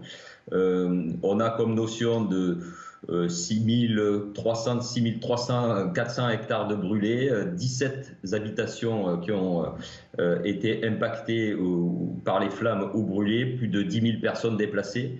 Donc ça donne tout simplement la, mesure de, ce chantier qui reste colossal et dont euh, l'évolution n'est absolument pas favorable, euh, ni cette nuit, euh, ni dans la journée qui se présente, selon les informations que nous avons. Effectivement, on annonce du vent, c'est donc une journée difficile en perspective pour les pompiers aujourd'hui oui, évidemment, euh, surtout qu'il faut le rappeler, hein, euh, plusieurs autres chantiers très importants sont présents euh, dans toute la France. Hein. Ce, on, a, on, a, constaté hier que même le département du Jura connaissait des feux importants, puisque deux feux dans ce département sont présents pour un total de 260 hectares de brûlés dans, dans le Jura. C'est tout simplement exceptionnel et ça démontre la spécificité de cette saison qui est extrêmement pénible, difficile qui touche tout le territoire national et qui euh, mobilise toutes les forces de sécurité civile euh, sur l'ensemble du territoire et qui demande une organisation colossale et une mobilisation de tous les instants. Alors justement, le ministre de l'Intérieur, Gérald Darmanin, a demandé aux employeurs hein, de libérer les pompiers volontaires. Est-ce qu'ils font comprendre, euh, derrière cette demande, qu'il manque de soldats du feu sur le terrain aujourd'hui? Vous savez, la situation que je viens de décrire, la Fédération nationale avait attiré l'attention de tout le monde par euh, euh, votre concours, hein, par le biais des médias, sur cette situation exceptionnelle que nous vivons. Donc, euh, les sapeurs-pompiers, ce n'est pas un puissant fond. L'engagement de nos sapeurs-pompiers volontaires a une certaine limite. nous arrivons à la mi-août, le travail pour certains va reprendre, les étudiants vont commencer à retourner dans les facultés. Donc, euh, nous, avions attiré cette attention. Et effectivement, l'annonce du ministre est très importante. Euh, elle, elle répond à la préoccupation du moment, puisque tous nos effectifs sur l'ensemble des services départementaux de France sont en extrême tension. Et effectivement, cette mesure, nous l'accueillons à bras ouverts parce qu'elle va permettre, si les employeurs publics et privés, bien évidemment, l'entendent et y répondent, de retrouver une souplesse dans nos effectifs euh, pour permettre de faire face non seulement aux, incendies qui sont extrêmement importants et partout, mais aussi à continuer toutes nos missions, parce que le secours à personne continue, les feux urbains continuent, et tout cela, nous devons continuer à y faire face. De, l'aide d'autres pays européens euh, a été déployée euh, aujourd'hui, notamment en Gironde? Alors, à ma connaissance, je, ne crois pas. je sais qu'un appel a été réalisé par le gouvernement français. je n'ai pas le retour de ce qui est encore proposé. Il me semble que c'est à l'étude. J'ai cru comprendre que pour les moyens aériens, l'Italie ne pourrait finalement pas fournir ses Canadaires. sur le reste des moyens, à ce stade, nous n'avons pas de retour précis euh, des moyens de l'Europe qui pourraient être mis à disposition de la France. Elisabeth Borne, la Première ministre, attendue sur le terrain aujourd'hui. Qu'est-ce que vous attendez, vous, de cette euh, visite en tant que sapeur-pompier? Ben Déjà, le déplacement du ministre euh, Gérald Darmanin, ministre de l'Intérieur, sur le feu en Aveyron hier, démontre que le ministère de tutelle est aux côtés des sapeurs-pompiers. Je crois que c'est important de montrer la solidarité de l'État euh, dans la situation euh, catastrophique que vit le pays sur le plan des incendies de forêt. Euh, le niveau supérieur, en quelque sorte, la Première ministre qui se déplace avec le ministre de l'Intérieur sur le feu de Gironde démontre aussi cette solidarité. Ce sont des gestes forts. Je suppose que d'autres mesures risquent d'être annoncées. la Fédération nationale a toujours été force de proposition pour essayer de faire face à cette situation. Dans le cadre des réactions immédiates qui sont les nôtres en ce moment, nous devons faire face. Mais surtout, il faudra compter sur la fédération pour être force de proposition, pour tirer tous les enseignements de cette saison et essayer de mettre en place des dispositifs de sécurité civile à la hauteur des enjeux climatiques pour les, années futures, parce que le réchauffement climatique et ses effets sont là dès aujourd'hui. Merci beaucoup, lieutenant-colonel Éric euh, Agrigné, porte-parole du, du du Gard. Merci pour euh, votre éclairage. Bien évidemment, la situation en Gironde on la suit dans la matinale. On ira euh, sur place tout à l'heure euh, retrouver notre journaliste Marine Sabourin. Euh, place à l'économie à présent. L'inflation est très forte, Reda, on le sait, pour ce qui concerne l'alimentation. Mais l'électroménager est aussi grandement touché. Avec ce rapport de l'INSEE qui vient tout juste de sortir, si vous regardez dans votre cuisine, tous les appareils électriques ont augmenté. Tous ceux qui sont autour de vous, regardez euh, ces chiffres assez éloquents. Plus 17,2% sur les cafetières, les bouilloires, plus 13,7% sur les grippins, plus 5,9% sur les réfrigérateurs. Globalement, les prix de l'électroménager ont augmenté de 7%, et ce alors que les prix de l'énergie, eux aussi, ont considérablement augmenté ces derniers mois c'est juste l'inflation euh, qui explique cette hausse, Reda, ou il y a d'autres données? Alors effectivement, il y a, l'inflation, et évidemment ça touche à, tous les produits de la vie quotidienne, mais il y a aussi la question du transport maritime. On est sur une hausse de 50% des tarifs du transport maritime entre 2021 et 2022. Il y a aussi une autre denrée rare, les composantes électriques. On sait, euh, notamment euh, en Asie du Sud-Est, c'est là-bas où beaucoup de composantes sont, fabriquées, et avec la crise du Covid-19, eh bien beaucoup, beaucoup du usine était à l'arrêt. Ça continue encore ces derniers mois. Est-ce que ça veut dire qu'on est condamné à payer toujours plus, plus cher? Alors pas forcément, il y a toujours le, le fameux système D, à savoir ce que l'on appelle la réparabilité des appareils électroniques. C'est un terme en vogue en ce moment, notamment auprès des différents euh, fournisseurs, les professionnels du secteur. Plusieurs enseignes proposent des forfaits afin effectivement de réparer vos appareils électroniques et afin de gagner un petit peu de temps, mais c'est juste un gain de temps parce qu'en réalité, avec l'obsolescence programmée des différents appareils autour de nous, c'est une mesure qui va être temporaire, qui va permettre d'allonger la durée de vie d'un appareil, mais ça n'aura pas vraiment d'impact. Merci beaucoup. Euh, Reda, pour toutes ces précisions. On va marquer euh, une courte pause sur CNews, mais restez avec nous. C'est l'édito politique et Jérôme Béglé. Vous n'êtes pas très content euh, sur le traitement de l'affaire du, Beluga. Ça vous a remonté l'ampleur. Hein. Absolument. On en parle dans un instant. Restez avec nous sur CNews. De retour sur le plateau de la matinale avec Jérôme Béglé, directeur général de la rédaction du JDD. Alors ce matin, on le disait, vous êtes très remonté hein, contre l'ampleur qui a pris le sauvetage du beluga perdu dans la Seine. Ce qui caractérise actuellement notre vie publique, c'est l'ennui. Les Français s'ennuient. Ils ne participent ni de près ni de loin aux grandes convulsions qui secouent le monde.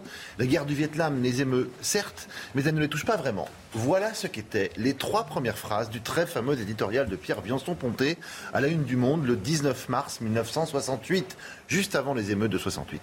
Changez Vietnam en Ukraine et vous pourrez le resservir tel quel 54 ans plus tard. Une espèce de folie collective s'est emparée de la France pendant quatre jours. Il fallait coûte que coûte sauver le beluga, égaré dans la Seine.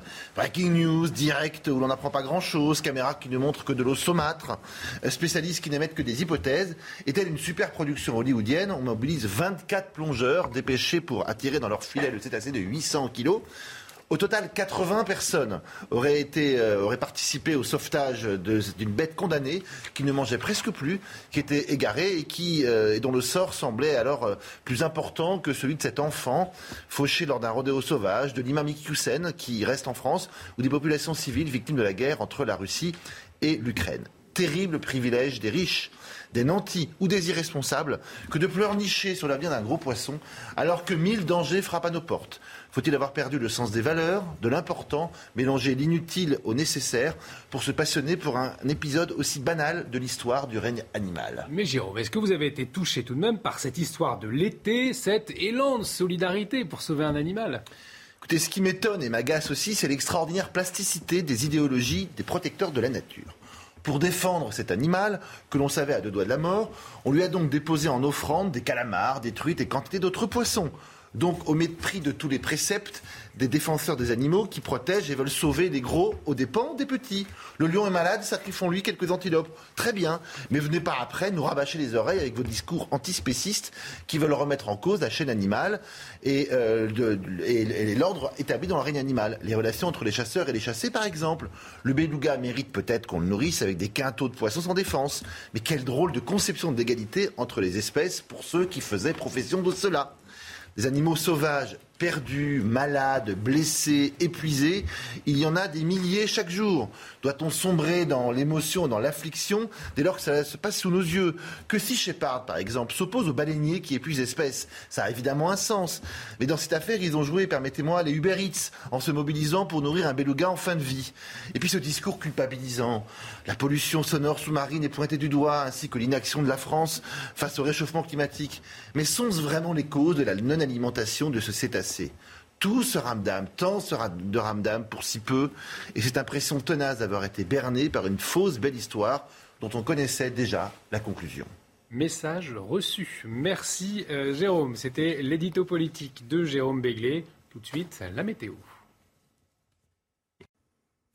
L'anticyclone sur le nord de l'Europe est toujours là. Il continue à nous protéger et à donner ce temps calme et sec. Regardez, pas un nuage sur la France aujourd'hui. Avec des conditions qui restent très dégagées, très calmes, très sèches.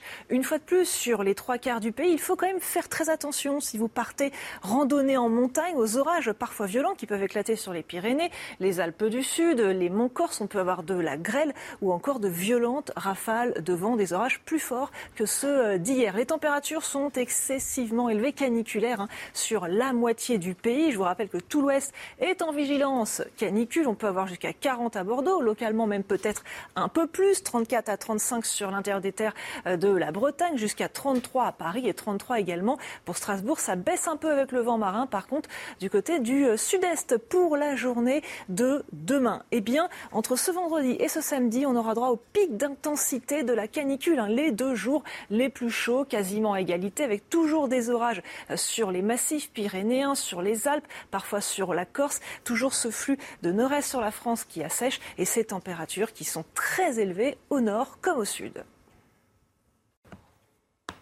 Et vous restez avec nous euh, sur euh, CNews. Dans un instant, nous allons accueillir Brice Lalonde, l'ancien ministre de l'Environnement, président de l'association Équilibre des énergies. On reviendra avec lui sur les incendies, sur la sécheresse qui touche notre pays quelle solution alors que des centrales à charbon ouvrent en France et partout en Europe à cause du contexte de la guerre en Ukraine? On en parle dans un instant. Euh, restez avec nous sur CNews. Elisabeth Borne qui est donc attendue aujourd'hui pour marquer la mobilisation totale du gouvernement. Sur place, la situation eh bien, elle est catastrophique. Les pompiers se battent jour et nuit contre les flammes. Plus de 6200 hectares de forêt déjà partis euh, en fumée. On va faire le point tout de suite avec euh, Adrien Spilleri. Un paradis transformé en enfer. Près de l'Andiras en Gironde, le feu continue sa progression. Une forêt réduite en cendres malgré la mobilisation d'un millier de pompiers. En générant son propre vent, l'incendie prend des directions inattendues. compliquant la tâche des soldats du feu. Hier, certains d'entre eux ont été blessés en cours d'intervention, mais leurs jours ne sont pas en danger. Sur place, plus de 10 000 personnes ont déjà été évacuées, dont certaines pour la deuxième fois en moins d'un mois. Préventivement, plusieurs routes, dont la 63, ont également été fermées. De son côté, l'Élysée assure qu'Emmanuel Macron suit la situation en Gironde de très près, assurant que le chef de l'État reçoit un point sur les incendies toutes les deux heures. Alors Karine, euh, la situation est inquiétante à cause notamment du renforcement des vents, ce qui devrait euh, rendre difficile le travail des pompiers. Une situation compliquée pour les pompiers cet après-midi. Ce matin, on avait 10 à 20 km à l'heure de vent, euh, vent de nord-est, un vent sec qui a la conséquence, qui a pour conséquence d'assécher encore plus la végétation. Cet après-midi, ce vent de nord-est se maintient et se renforce à 20, 30 km à l'heure. Ça paraît pas grand-chose comme ça. Ça n'est pas grand-chose, mais pour des incendies, eh bien, ça suffit à aggraver ou à contribuer à en déclencher d'autres. Ce soir, petit changement, le vent euh, va changer de direction. Il va venir d'ouest. Alors c'est une bonne chose car c'est un vent plus humide, mais le problème, euh, c'est que ça va faire euh, d'un seul coup changer les flammes de direction et ça, ça peut être assez compliqué pour les pompiers à gérer. Les températures caniculaires n'aident pas du tout la situation. 39-40 sur l'Andiras aujourd'hui, moins de 10% d'humidité. Et demain, ce qui concerne le vent, on conserve ce flux de nord-ouest. Par contre, il se renforce à 30-40 km à l'heure. Température baisse un peu, à peine, on aura encore 37-38. Donc en fait, pas de vraie amélioration, ni aujourd'hui ni demain. Alors la France brûle, la sécheresse touche le pays et au-delà des phénomènes nouveaux qui nous alertent alors que la lutte contre le réchauffement climatique est affichée comme une priorité. La guerre en Ukraine, elle change la donne. La France, l'Europe rouvrent des usines à charbon euh, pour répondre à la perspective d'une crise énergétique. Tout cela on va en parler avec vous. Brice Lalonde, bonjour. Bonjour. Merci beaucoup d'avoir accepté notre invitation ce matin sur CNews. Je le rappelle, vous êtes ancien ministre de l'Environnement, vous êtes président de l'association Équilibre euh, des énergies. Peut-être votre réaction, euh, sécheresse, incendie, il y a une cellule de crise interministérielle qui a été mise en place le week-end dernier par le gouvernement. Est-ce que, selon vous, on a suffisamment anticipé euh, les réponses à ces nouveaux phénomènes aujourd'hui qui nous touchent?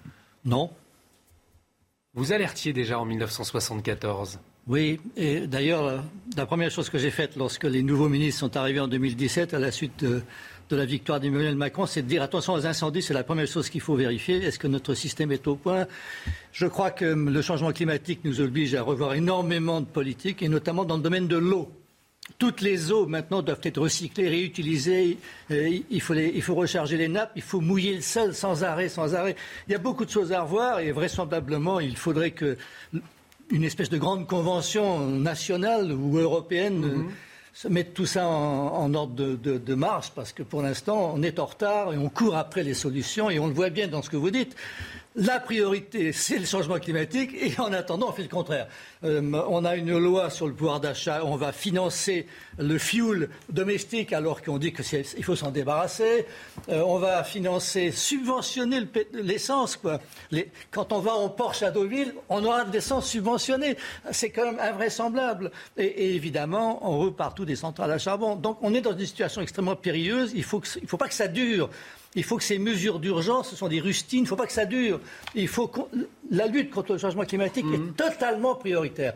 Et c'est ça qu'il faut absolument, euh, de manière de manière à persévérer, quoi, sans, cesse, quoi, continuer. et peut-être que la première chose à faire, excusez-moi de le dire ici, c'est peut-être qu'il faut faire la paix peut-être que notre, notre pays, euh, l'Europe, devrait essayer de mettre d'accord M. Zelensky, M. Poutine. Il faut arrêter, quoi. On n'est quand même pas loin d'une guerre mondiale. Regardez ce qui se passe à Taïwan sans arrêt, les, camps qui sont en train de s'organiser, euh, la Corée du Nord qui dit je vais envoyer des soldats euh, en Ukraine, enfin des choses invraisemblables. Ça, veut dire que cette situation que, que l'on vit, est-ce qu'elle ne donne pas raison à ceux qui annonçaient un, un effet boomerang en réalité après les sanctions européennes infligées à la Russie? C'est aussi ça qui se passe aujourd'hui, Brice je pense que l'Europe se tire une balle dans le pied. Je pense que, si vous voulez, euh, j'entends le, président ukrainien dire on va combattre et on va reconquérir la Crimée. Est-ce que c'est l'intérêt de la France et de l'Europe d'être embarqué dans une aventure de ce genre-là? La Crimée, quand même, c'est maintenant, c'est totalement russe, quand même. je, crois que on est dans une espèce de guerre entre les États-Unis et la Russie par procuration. Il faut qu'on fasse attention à la sortie de tout ça. Euh, c'est l'Europe qui paye le, prix, si vous voulez, de la guerre, puisque le gaz russe, maintenant, les Russes sont en train de jouer avec nous, de, supprimer les, livraisons, etc. Tout ça, c'est très préoccupant. Mais enfin, bref, ça c'est de la géopolitique. Pour le reste, techniquement, on sait ce qu'il faut faire pour Parce que très, concrètement, là, ce qu'on va faire, c'est qu'on va rouvrir des usines euh, à, charbon euh, en France, à, Saint-Avold. Euh, est-ce que c'est la conséquence de plusieurs années d'aveuglement? Je pense notamment à, la question du, du, nucléaire. Oui, alors vous avez raison, nous sommes gouvernés par les gens qui ont fermé Fessenheim. Fermer Fessenheim, au moment où on sait qu'on a besoin de sources d'énergie décarbonées, c'est de la folie. C'est de la folie. Et si vous voulez, bon, alors peut-être qu'on peut leur pardonner parce que tout le monde peut se tromper.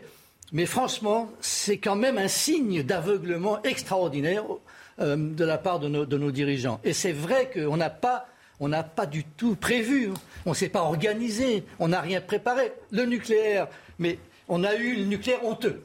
Et moi-même, je dois dire, jusqu'en 88, j'étais plutôt anti-nucléaire. Puis j'ai compris le changement climatique. Qu'est-ce qui vous a fait changer justement d'avis C'est le, le, rapport des scientifiques.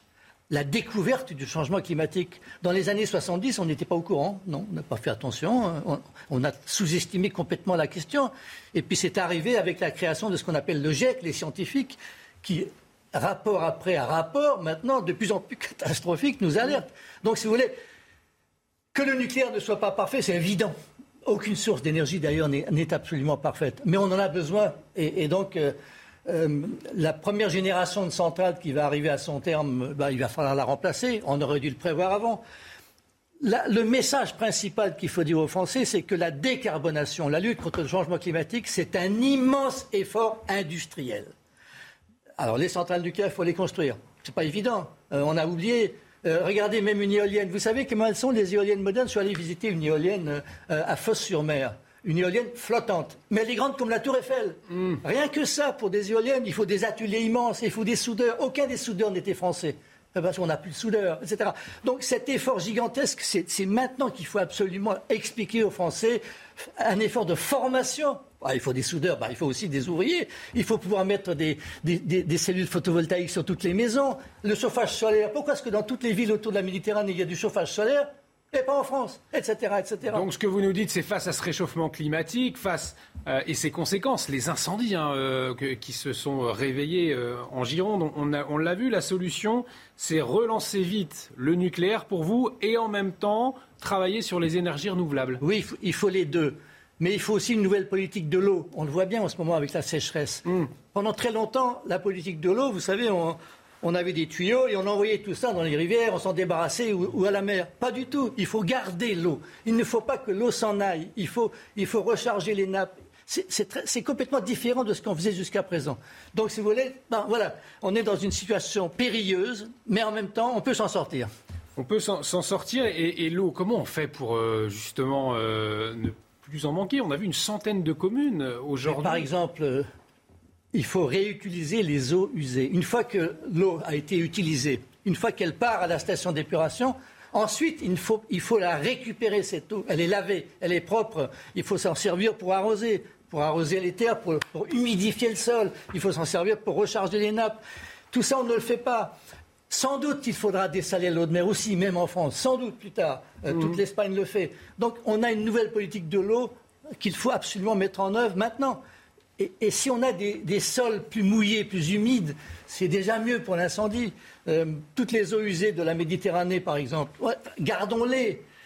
Et puis vous savez, il va se passer autre chose. Parce que le, le complément de la sécheresse, ce sont les inondations. Souvenez-vous l'année dernière, les inondations. Souvenez-vous de la Vésubie. Hmm. Tout ça, ça va revenir. Donc, on est prévenu maintenant. On a ces phénomènes extrêmement importants, catastrophiques même. Alors, organisons-nous pour ça et ne jouons pas les surpris en disant oh là là, j'avais pas prévu. Euh, ah, c'est exceptionnel. C'est pas exceptionnel du tout, malheureusement. C'est-à-dire que Elisabeth Borne, donc elle vient aujourd'hui euh, en Gironde, hein, euh, alors que le, feu a repris à nouveau, un feu impressionnant. Vous, vous estimez qu'il y a eu un manque d'anticipation tout de même sur ces questions que ça fait des années, vous-même, vous vous y prépariez, vous saviez que ça allait arriver, ce genre de feu, de méga feu Oui, nous étions prévenus. C'est arrivé en Australie, c'est arrivé en Grèce, c'est arrivé en Portugal. Il n'y avait que chez nous que ça n'était pas encore arrivé. Donc nous le savions. Et le système français, on avait un excellent système français qui consistait à arriver le plus vite possible sur le feu pour l'éteindre avant qu'il ne prenne des proportions considérables. Ça s'appelait Prométhée. Il y avait des guetteurs et, hop, ça allait très vite. Mais là, on est complètement débordé, ça va beaucoup trop vite. Et, si j'ai bien compris sur les Landes, c'est un feu de tourbe, c'est-à-dire qu'il y a de la tourbe dans le sol et, on a cru que le premier incendie était éteint. En réalité, le feu couvait dans le sol et ensuite il est sorti un petit peu plus tard. Alors Brice, Lalonde, justement, vous restez avec nous. Il y a effectivement ce phénomène de tourbe, mais il y a aussi euh, euh, les pompiers, les enquêteurs qui, s'interrogent. Gérald Darmanin, également ministre de l'Intérieur, il a fait part de grandes suspicions euh, que le feu qui a repris en Gironde eh bien, soit le fait d'incendiaires, puisqu'en l'espace d'une heure, huit feux ont démarré à quelques centaines de mètres d'intervalle. Alors, euh, quels sont les risques pris par les pyromanes? Les éléments de réponse avec Valentine Leboeuf. En cas d'incendie criminel, le Code pénal prévoit jusqu'à 10 ans de prison et 150 000 euros d'amende. Une peine qui peut grimper à 15 ans de réclusion criminelle si des forêts ont été touchées. En cas de décès lié à un incendie intentionnel, l'auteur encourt la réclusion criminelle à perpétuité. En revanche, pour un départ de feu provoqué par une imprudence comme une cigarette ou un barbecue mal éteint, la personne risque jusqu'à un an de prison et 15 000 euros d'amende. Si on fait un parallèle avec euh, euh, les crimes qui peuvent euh, avoir sur des personnes, c'est pas parce que les sanctions sont lourdes, l'emprisonnement ou par le passé d'autres peines, qu'il y en a forcément moins. C'est plutôt l'éducation, la sensibilisation de nos concitoyens qui portera ses fruits. Lors des journées à risque, ne jetez pas vos mégots par terre. Évitez les travaux agricoles, les feux d'artifice ou les barbecues. 90% des départs de feu sont d'origine humaine. Et on va tout de suite prendre la direction de la Gironde pour faire un point avec vous, euh, Marine euh, Sabourin. Vous êtes à Ostens, euh, à quelques centaines de mètres du feu. Comment s'est passée la nuit des pompiers? Quelle est la situation sur place? Racontez-nous. Alors vous l'avez dit, on se trouve à Ostens, à quelques mètres du feu. Et donc euh, nous sommes à côté du PC euh, des pompiers. C'est là où eh bien, ils établissent euh, leur stratégie, la stratégie à suivre donc pour cette matinée. Alors ça va être essentiellement de contenir cette tête de feu. Alors je vais vous montrer sur ces images. Nous on se trouve en fait juste ici à Ostens. Et donc il y a eh bien toute cette zone qui est totalement incendiée. Vous pouvez le voir, donc ça représente plus de 6000 hectares. Et donc l'objectif aujourd'hui, eh bien, ça va être avant tout de maîtriser cette tête qui se trouve donc euh, à l'ouest, à l'ouest donc euh, de l'Andiras. Et donc voilà, l'objectif aujourd'hui, ça va être ça principalement pour la matinée. Alors les consignes, elles changent en permanence parce que les conditions météorologiques, elles sont plutôt défavorables. Il va y avoir plus de 10 km heure de, vent toute la journée. Alors c'est moins qu'hier, mais c'est tout de même défavorable puisqu'il va y avoir, puisque en effet, euh, eh bien, le vent ne progresse plus à l'est ou à l'ouest, mais bien il pourrait s'étendre. Et donc on attend Elisabeth Borne qui devrait arriver en milieu de matinée avec euh, Gérald Darmanin pour euh, indiquer les prochaines consignes à suivre concernant cet incendie. Merci beaucoup Marine, Marine Sabourin euh, et Olivier Gangloff, donc sur place pour CNews pour suivre la situation en Gironde. Brice Lalonde peut-être pour conclure, on parle de la Gironde. Vous avez été maire de, Saint-Briac, c'est en Bretagne. La Bretagne également touchée par des incendies. Ça veut dire que c'est tout le territoire qui doit se réorganiser aujourd'hui. Oui, il y a même eu d'ailleurs récemment des incendies de, de chaume ou de récolte, euh, à Chartres. Donc, si vous voulez, c'est très préoccupant. un peu partout dans les jardins, on voit bien qu'il y a tout d'un coup des branches qui meurent, euh, etc. Et donc tout ça, c'est du matériel inflammable, si vous voulez. Mais pensons, évidemment aux pompiers en, les félicitant de leur, de leur dévouement. Pensons aux victimes, enfin ceux qui ont perdu des maisons déjà, euh, cette magnifique forêt des Landes. Euh, espérons que nous trouvons les moyens de, lutter euh, à la fois avec les forestiers et puis avec tous les Français pour qu'on évite de jeter des mégots et qu'on protège notre, notre trésor national, notre, notre belle nature. Un grand merci, Brice Lalonde, d'avoir accepté notre invitation ce matin sur CNews. Je le rappelle, ancien ministre de l'Environnement, président de l'association Équilibre des énergies. Restez avec nous, on marque une pause tout de suite. L'interview politique d'Élodie Huchard.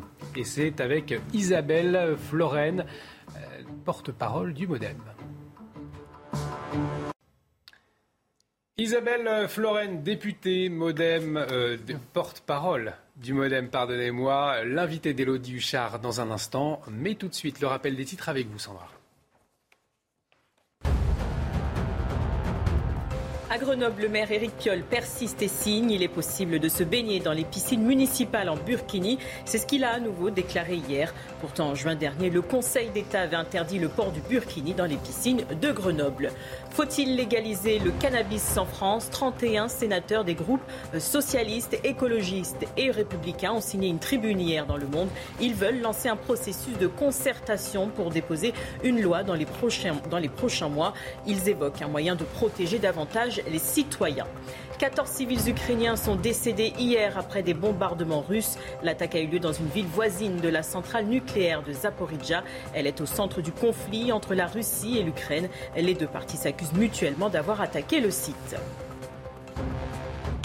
L'interview politique de la, matinale tout de suite. Bonjour Elodie, euh, vous recevez la porte-parole du Modem, Isabelle Floren. Bonjour Olivier, bonjour à tous et bonjour à vous Isabelle Floren. Je voudrais justement qu'on revienne sur la situation euh, en Gironde, ces incendies avec la Première ministre, le ministre de l'Intérieur qui iront euh, sur place. La Gironde, c'est la première, la plus, ça fait plusieurs fois qu'elle est euh, ravagée par les flammes. Est-ce que vous pensez qu'on a les moyens humains, matériels de lutter aujourd'hui contre ces incendies?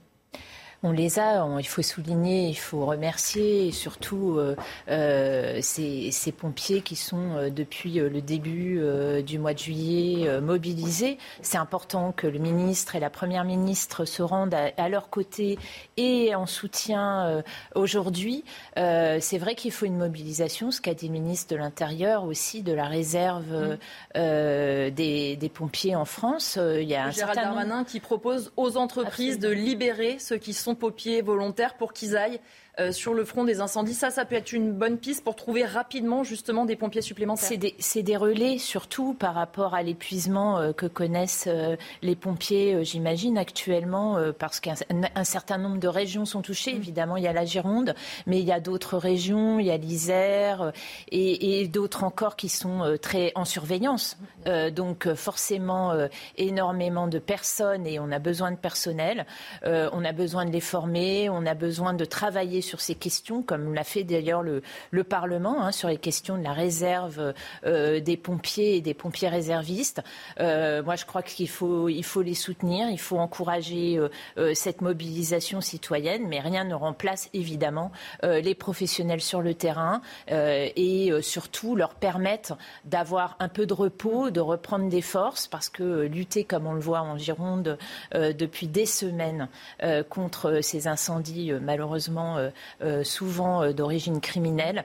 Euh, c'est énorme hein, depuis le mois de juillet. Donc encore un grand coup de chapeau, dire que toutes les bonnes volontés, évidemment, sont les bienvenues et, que nous les encourageons et que c'est un devoir aussi des citoyens et de la population que d'être en vigilance de toute façon, que l'ensemble de la population soit aussi en vigilance. Vous avez parlé effectivement de ces incendies euh, trop souvent criminels. Malheureusement, euh, le ministre de l'Intérieur, Gérald Darmanin, disait qu'il y a de grandes suspicions que le feu qui a repris en Gironde soit le fait d'incendiaires.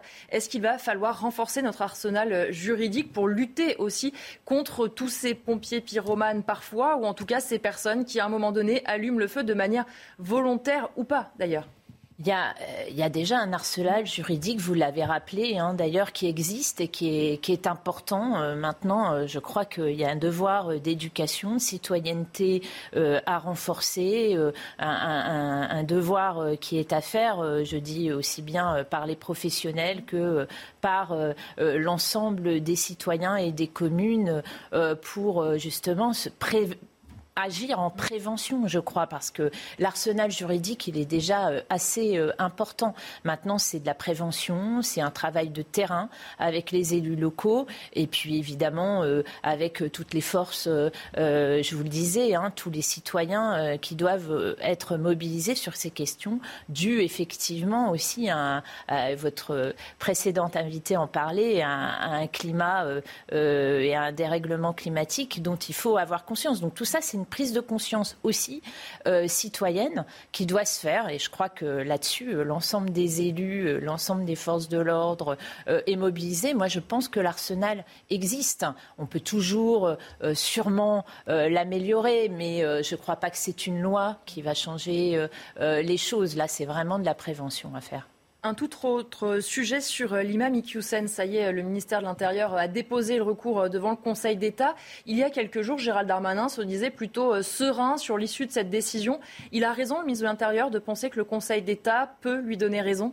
Bah, en tout cas, je souhaite, hein, et nous le souhaitons au Modem, que, nous puissions et que le ministre puisse aller au bout de cette démarche euh, euh, d'expulsion euh, compte tenu des propos qui ont été tenus par l'imam et, et, de ce qui est connu depuis ces derniers mois le concernant. Donc on souhaite que la justice et le Conseil d'État puissent aller dans le sens du ministre en tout état de cause. Si ce n'était pas le cas, je crois que là, il y a vraiment, pour le coup, à revoir la loi pour le coup, euh, il faudra, euh, euh, je pense, dans le débat sur, l'immigration et en tout cas sur le débat sur, que, que, nous devons avoir sur ces questions-là, il faudrait, si la justice administrative ne va pas dans le sens du ministre, là, revoir les critères et revoir la loi parce que les propos tenus par l'imam sont extrêmement euh, dangereux euh, et mettent en cause les valeurs et les principes de notre République. Donc là, pour le coup, euh, je, nous serions euh, extrêmement vigilants et nous demanderions euh, au ministre euh, de pouvoir changer les critères et changer la loi pour lui donner raison parce que les propos sont choquants et, et touchent aux principes fondamentaux de notre, de notre cohésion républicaine. Un mot de ce qui se passe à Grenoble. Éric Piolle persiste et signe. Il estime qu'on pourra quand même, malgré l'avis du Conseil d'État, se baigner en burkini ou bien seins nus dans les piscines municipales. Comment on fait pour qu'Éric Piolle respecte la décision du Conseil d'État? Est-ce qu'il faut le sanctionner?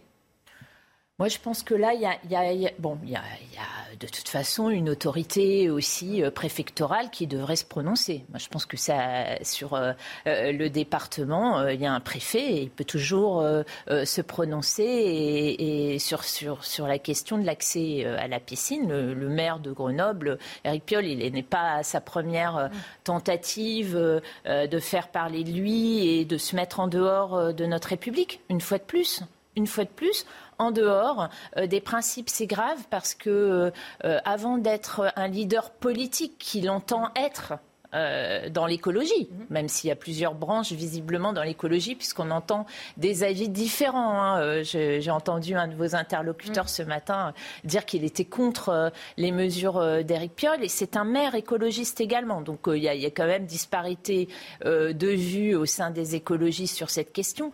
Mais en tout cas, il se met il est premier magistrat d'une ville euh, avant d'être un leader politique. Et je crois qu'il confond. Euh, une fois de plus euh, son rôle.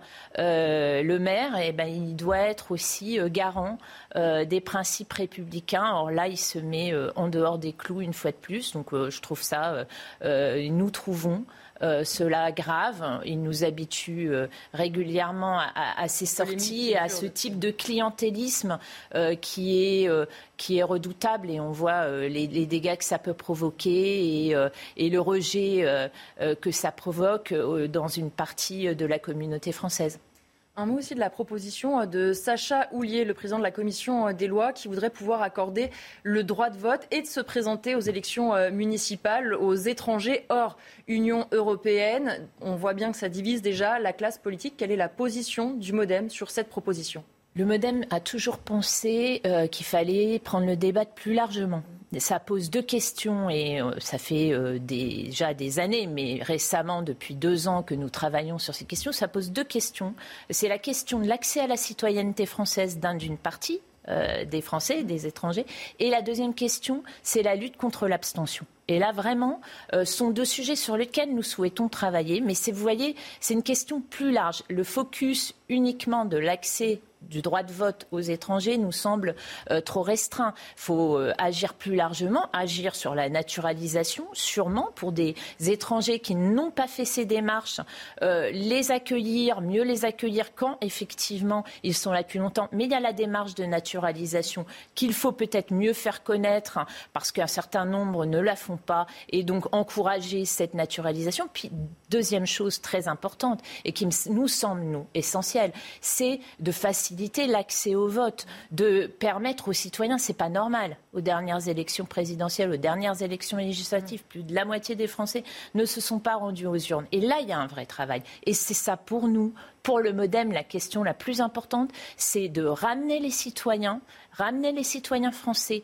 la première des choses, vers le vote, vers les votes aux élections nationales évidemment, mais vers le vote aux élections locales. On voit trop de taux d'abstention depuis une quarantaine d'années augmenter. Et là, il y a une vraie démarche, faciliter l'inscription, mais également faciliter, il y a une proposition de loi qui vient d'être déposée pour permettre l'inscription automatique. Mmh. Bon, ben voilà, ça c'est des sujets sur lesquels il faut qu'on travaille. Il y a un Conseil national de la refondation qui va s'ouvrir au mois de septembre euh, sous l'égide d'Olivier Véran. Et je souhaite que ces questions démocratiques, en tout cas, euh, le travail a été fait. Les rapports existent. Il y a une mission qui est encore rendue euh, il y a quelques mois à l'Assemblée nationale, un travail sur la question de l'abstention. Vraiment pour nous, au Modem, c'est vraiment la question principale, la question de faire revenir les Français aux urnes. Je pense que voyez, c'est plus large que cette simple proposition de loi. Il faut avoir une démarche plus large, mais si il n'y a entre guillemets que ça qui est présenté, si elle est présentée de telle manière,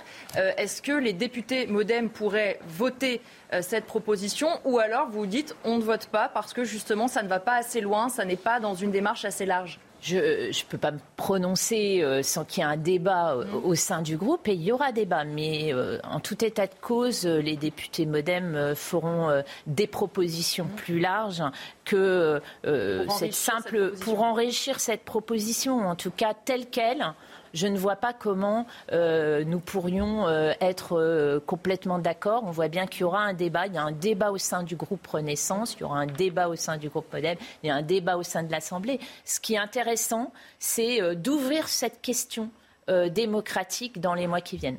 Merci beaucoup à Isabelle Floren, porte-parole du Modem, d'avoir été mon invité. Tout de suite, c'est la suite de la matinale avec Olivier de Kerenfleck. De retour sur le plateau de la matinale. Bienvenue si vous nous rejoignez, toujours avec euh, Jérémy Stubbs, Karine euh, Durand, Reda Emrabit pour les questions euh, écho. À la une de l'actualité de ce jeudi 11 août, derrière la carte postale, la délinquance à Montmartre, l'un des lieux les plus romantiques de la capitale. Les délinquants traquent les, terroristes, volent à l'arraché, votent à la sauvette. En cette période de vacances, la police est obligée de renforcer sa présence. On le verra. Les réservistes en renfort de la police nationale, les premiers vont patrouiller dès la fin de l'été et un franc succès. 700 policiers réservistes ont été formés et plus de 7000 candidatures. Alors pour quelle mission? Élément de réponse dans quelques instants. Et puis les incendies en Gironde, presque un mois jour pour jour après le méga-feu, les flammes progressent toujours près de Landiras. Des milliers de personnes ont dû être évacuées. Le Premier ministre attendu sur place et aujourd'hui Emmanuel Macron qui suit de près l'évolution de la situation. L'insécurité euh, qui touche Paris et même ses plus beaux endroits. Ce matin, on va vous parler de ce qui se passe à Montmartre. C'est l'un des lieux les, plus romantiques de la capitale, Sandra. Exactement. Il y a certes euh, ces euh, magnifiques rues pavées, la place du Tertre ou encore le Sacré-Cœur, mais il y a aussi les nombreux vols à l'arraché, les ventes à la sauvette. En cette période estivale, la police a renforcé euh, sa présence sur le terrain. Reportage de Valentine Leboeuf et Nicolas Vinclair. Les touristes sont de retour à Montmartre. Un retour qui rime avec augmentation des vols à l'arraché et des ventes à la sauvette. Les touristes que nous avons croisés ont chacun leur astuce pour ne pas se faire agresser. Ben non, on se balade pas avec grand chose. On garde les choses dans des sacs bien fermés, les téléphones dans les poches. Faire attention euh, à ses affaires, être prudent. Quelques minutes plus tard, nous filmons une altercation entre vendeurs à la sauvette. Très vite, il demande l'arrêt de la vidéo et tente de s'emparer de notre téléphone. Pour dissuader les délinquants de passer à l'acte, un plan tourisme est mis en place chaque année depuis 2013. La présence policière est renforcée pendant toute la période estivale dans huit zones touristiques de la capitale. On a notamment plusieurs unités qui interviennent euh, sur la butte Montmartre, les patrouilles du service général, euh, dont la mission principale est de sécuriser cette zone. On a également les VTT et enfin on a, on a la BAC qui intervient en civil et notamment pour lutter contre le phénomène euh, des vols à la tire, donc des, vols de, de téléphone ou de, de portefeuille commis par ruse au détriment des touristes. Sur son compte Twitter, la préfecture de police appelle les touristes à se méfier des mineurs qui demandent la signature d'une pétition cette année, 33 millions de vacanciers sont attendus dans la métropole parisienne. Jérémy, on parlait de cette délinquance euh, déjà euh, au Trocadéro, à la Tour Eiffel, aujourd'hui Montmartre. Est-ce que ça, il peut y avoir euh, des répercussions sur le tourisme finalement, cette délinquance qui s'attaque à ces touristes Sûrement. L'autre jour, dans une gare parisienne, je suis tombé par hasard sur ce qui était visiblement une répétition pour Paris 2024. Une petite équipe d'employés de la SNCF avançait sur le quai muni de haut-parleurs en annonçant en anglais, je, vous, je traduis pour vous, mm. euh, Bienvenue à Paris, attention au pickpocket, attention au pickpocket.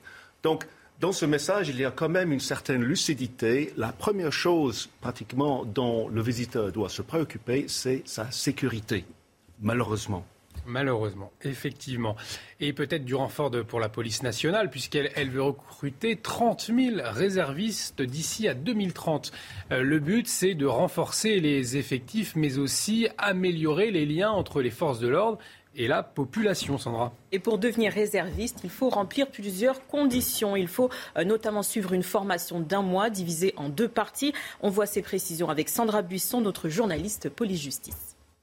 Ces citoyens réservistes au casier vierge et qui sont soumis à une enquête de sécurité vont pouvoir aller sur le terrain, patrouiller sur la voie publique avec des effectifs de police secours, avec des équipes de la police aux frontières ou encore sur des contrôles autoroutiers. En revanche, pas d'intervention avec la BAC ou encore sur des missions de maintien de l'ordre. Ils seront toujours encadrés sur le terrain par des policiers titulaires et ils seront armés comme le sont les réservistes de la gendarmerie depuis euh, plusieurs années. Pour les réservistes de la police, la formation euh, dure un mois divisé en deux séquences. D'abord 15 jours dans un centre de formation où ils apprendront les techniques de défense, d'intervention, d'interpellation, le cadre légal d'usage de l'arme et bien sûr à se servir de cette arme qu'ils porteront euh, sur le terrain et qu'ils laisseront dans les locaux de police quand ils quitteront le service le soir. À la fin de cette session, ils doivent passer un examen pour déterminer s'ils sont aptes à être habilités à l'usage de cette arme. Si ce n'est pas le cas, ils ne seront pas réservistes. En revanche, si c'est le cas,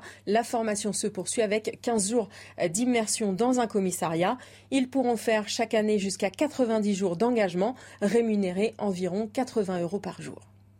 En Gironde, un nouveau feu euh, hors norme du côté de la commune de Landiras. Les pompiers ont lutté euh, toute la nuit. Des milliers, plus de 6000 hectares qui ont brûlé. Des milliers de riverains qui ont dû être euh, évacués. La situation reste très compliqué, Karine, puisqu'il y a des vents forts qui sont attendus aujourd'hui. Oui, ça va même se renforcer encore plus. Ce matin, on avait simplement 10 à 20 km à l'heure. Le problème, c'est que c'est toujours un vent de nord-est et ce vent d'est, il est sec, il assèche encore plus la végétation. Cet après-midi, ce vent de nord-est se maintient. Il se renforce même à 20, 30 km à l'heure. Alors, ce n'est pas grand-chose, mais ça suffit nettement à aggraver un incendie ou bien à contribuer à en déclencher d'autres. Et ce soir, on va avoir une rotation des vents. On va passer d'un flux de nord-est à un flux euh, d'ouest-nord-ouest, un vent qui est heureusement plus humide, moins sec que le vent de nord-est, mais par contre, eh bien, ça va intervenir de manière assez brutale. Ça peut faire partir les flammes d'un seul coup dans une autre direction, et ça, c'est très compliqué à gérer pour les pompiers. En plus, les températures caniculaires n'aident pas, 39-40 sur l'Andiras, moins de 10% d'humidité. Euh, demain, on a toujours ce vent de nord-ouest qui se maintient un peu à 30-40 km à l'heure. Les températures baissent un peu à 38 degrés, mais on a des conditions qui n'arrange vraiment pas la situation, ni aujourd'hui ni demain. Et puis il y, a des communes qui sont euh, épargnées, à Sandra, c'est le cas dans la ville de, de Salles, qui accueille justement des, riverains qui ont dû évacuer. Exactement, elle a eu la chance euh, d'être épargnée par les incendies. Alors la ville accueille des personnes évacuées à cause des flammes. Elle tente aussi de reloger les habitants dans des familles bénévoles. On écoute euh, Bruno Bureau, le maire de la ville. On a eu un flux continu, mais on a essayé de faire partir au maximum les gens dans des familles, puisque c'est quand même plus facile hein, pour les familles qui sont déplacées d'aller direct dans les familles plutôt que de rester dans des lieux collectifs. Donc il y a ceux qui veulent rester parce qu'ils veulent pas aller dans des familles de peur de déranger pour différentes raisons qui leur appartiennent. Euh, donc on a maintenu le centre. Par contre, on essaye autant que faire se peut d'envoyer les gens euh, chez des, familles accueillantes, parce qu'on a quand même eu un, on a quand même beaucoup, beaucoup de familles qui se sont portées euh, candidates. Et ça, il y a eu un vrai élan de solidarité dans la commune envers les déplacés. Et la Corse n'échappe pas à la sécheresse et aux incendies. Nous avons pu suivre une équipe de sapeurs-pompiers, Sandra. Leur mission est essentielle dans la prévention des incendies, débroussailler les voies d'accès de secours ou encore répéter les opérations avec des canadaires dans ces terrains très escarpés. Il faut être préparé au mieux pour éteindre les flammes. Un reportage signé Christina Lucy, notre correspondante en Corse, avec le récit d'Adrien Spiteri. Les sapeurs-pompiers de Haute-Corse sont sur le qui-vive face à la multiplication des incendies. Ce jour-là, à Solaro, un commando composé de pompiers et forestiers sapeurs procède à une opération de prévention. Nous sommes euh, mis en, en binomage avec nos collègues forestiers sapeurs, que ce soit pour de l'ouverture de pistes pour accéder à des lisières inaccessibles, nous créer des accès, euh, pour pouvoir arriver avec des moyens en eau assez proches des différentes euh, fumerolles et des lisières. Ils débroussaillent les voies d'accès des secours et répètent les procédures avec les canadaires et les hélicoptères. Leur mission Prévenir au mieux les feux de forêt sur ces terrains très escarpés. La mission des forestiers sapeurs, c'est de faire euh, du tronçonnage, de l'abattage d'arbres, euh, du léonnage, pour que justement les pompiers puissent euh, accéder mieux au feu. Ils nous font des chemins pour qu'on puisse établir des tuyaux ou faire du grattage et du pionnier plus facilement. Selon le Sénat, la stratégie française de surveillance et d'intervention rapide a fait ses preuves. Elle a divisé par 5 les surfaces annuelles brûlées entre 2015 et 2020 par rapport aux années 1980. À Grenoble, à présent, le maire Éric Piolle persiste et signe. Il est possible de se baigner dans les piscines municipales en Burkini. C'est ce qu'il a à nouveau déclaré hier. Pourtant, en juin dernier, le Conseil d'État avait interdit le port de Burkini dans les piscines de Grenoble. Quelles sont les réactions suite à cette nouvelle déclaration d'Éric Piolle? On voit cela avec Mathieu Rio. Les burkinis, ajustés et proches du corps, acceptés dans les piscines de Grenoble. C'est ce qu'affirme le maire Éric Piolle. Selon lui, les exigences du Conseil d'État ont été respectées. Une provocation pour ce député Rassemblement national du département. Éric Piolle joue sur les mots, euh, puisqu'il considère que les, vêtements de bain qui collent à la peau sont euh, légaux, et seulement ceux qui euh, présentent des voilages, en tout cas des formes assez, assez amples, sont interdits. Je crois qu'il voilà, il joue sur les mots, il fait une pirouette en fait pour autoriser cet accoutrement d'extrémisme religieux. En réalité, il cède surtout au communautarisme qui pullule hein, sur Grenoble et sur la métropole de Grenoble. Selon lui, le maire écologiste agit par électoralisme. Le maire de Béziers, Robert Ménard, va encore plus loin.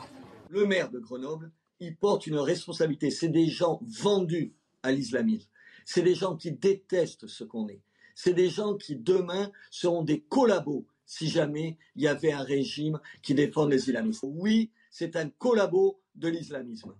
La baignade seins nus est-elle autorisée dans les piscines municipales? Pour des raisons d'hygiène, les t-shirts et les shorts de bain restent interdits. Alors Adrien euh, Spiteri euh, nous a rejoint pour quelques précisions. Rappelez-nous, euh, le, le Conseil d'État, il s'était appuyé sur quel fondement juridique? Eh bien, le Conseil d'État justifie sa décision par un principe simple le principe de neutralité. Ce principe, il interdit que le service public soit assuré de manière différente selon les convictions politiques, religieuses de euh, son personnel ou de ses usagers. Illustration avec un passage de la décision rendue par le Conseil d'État.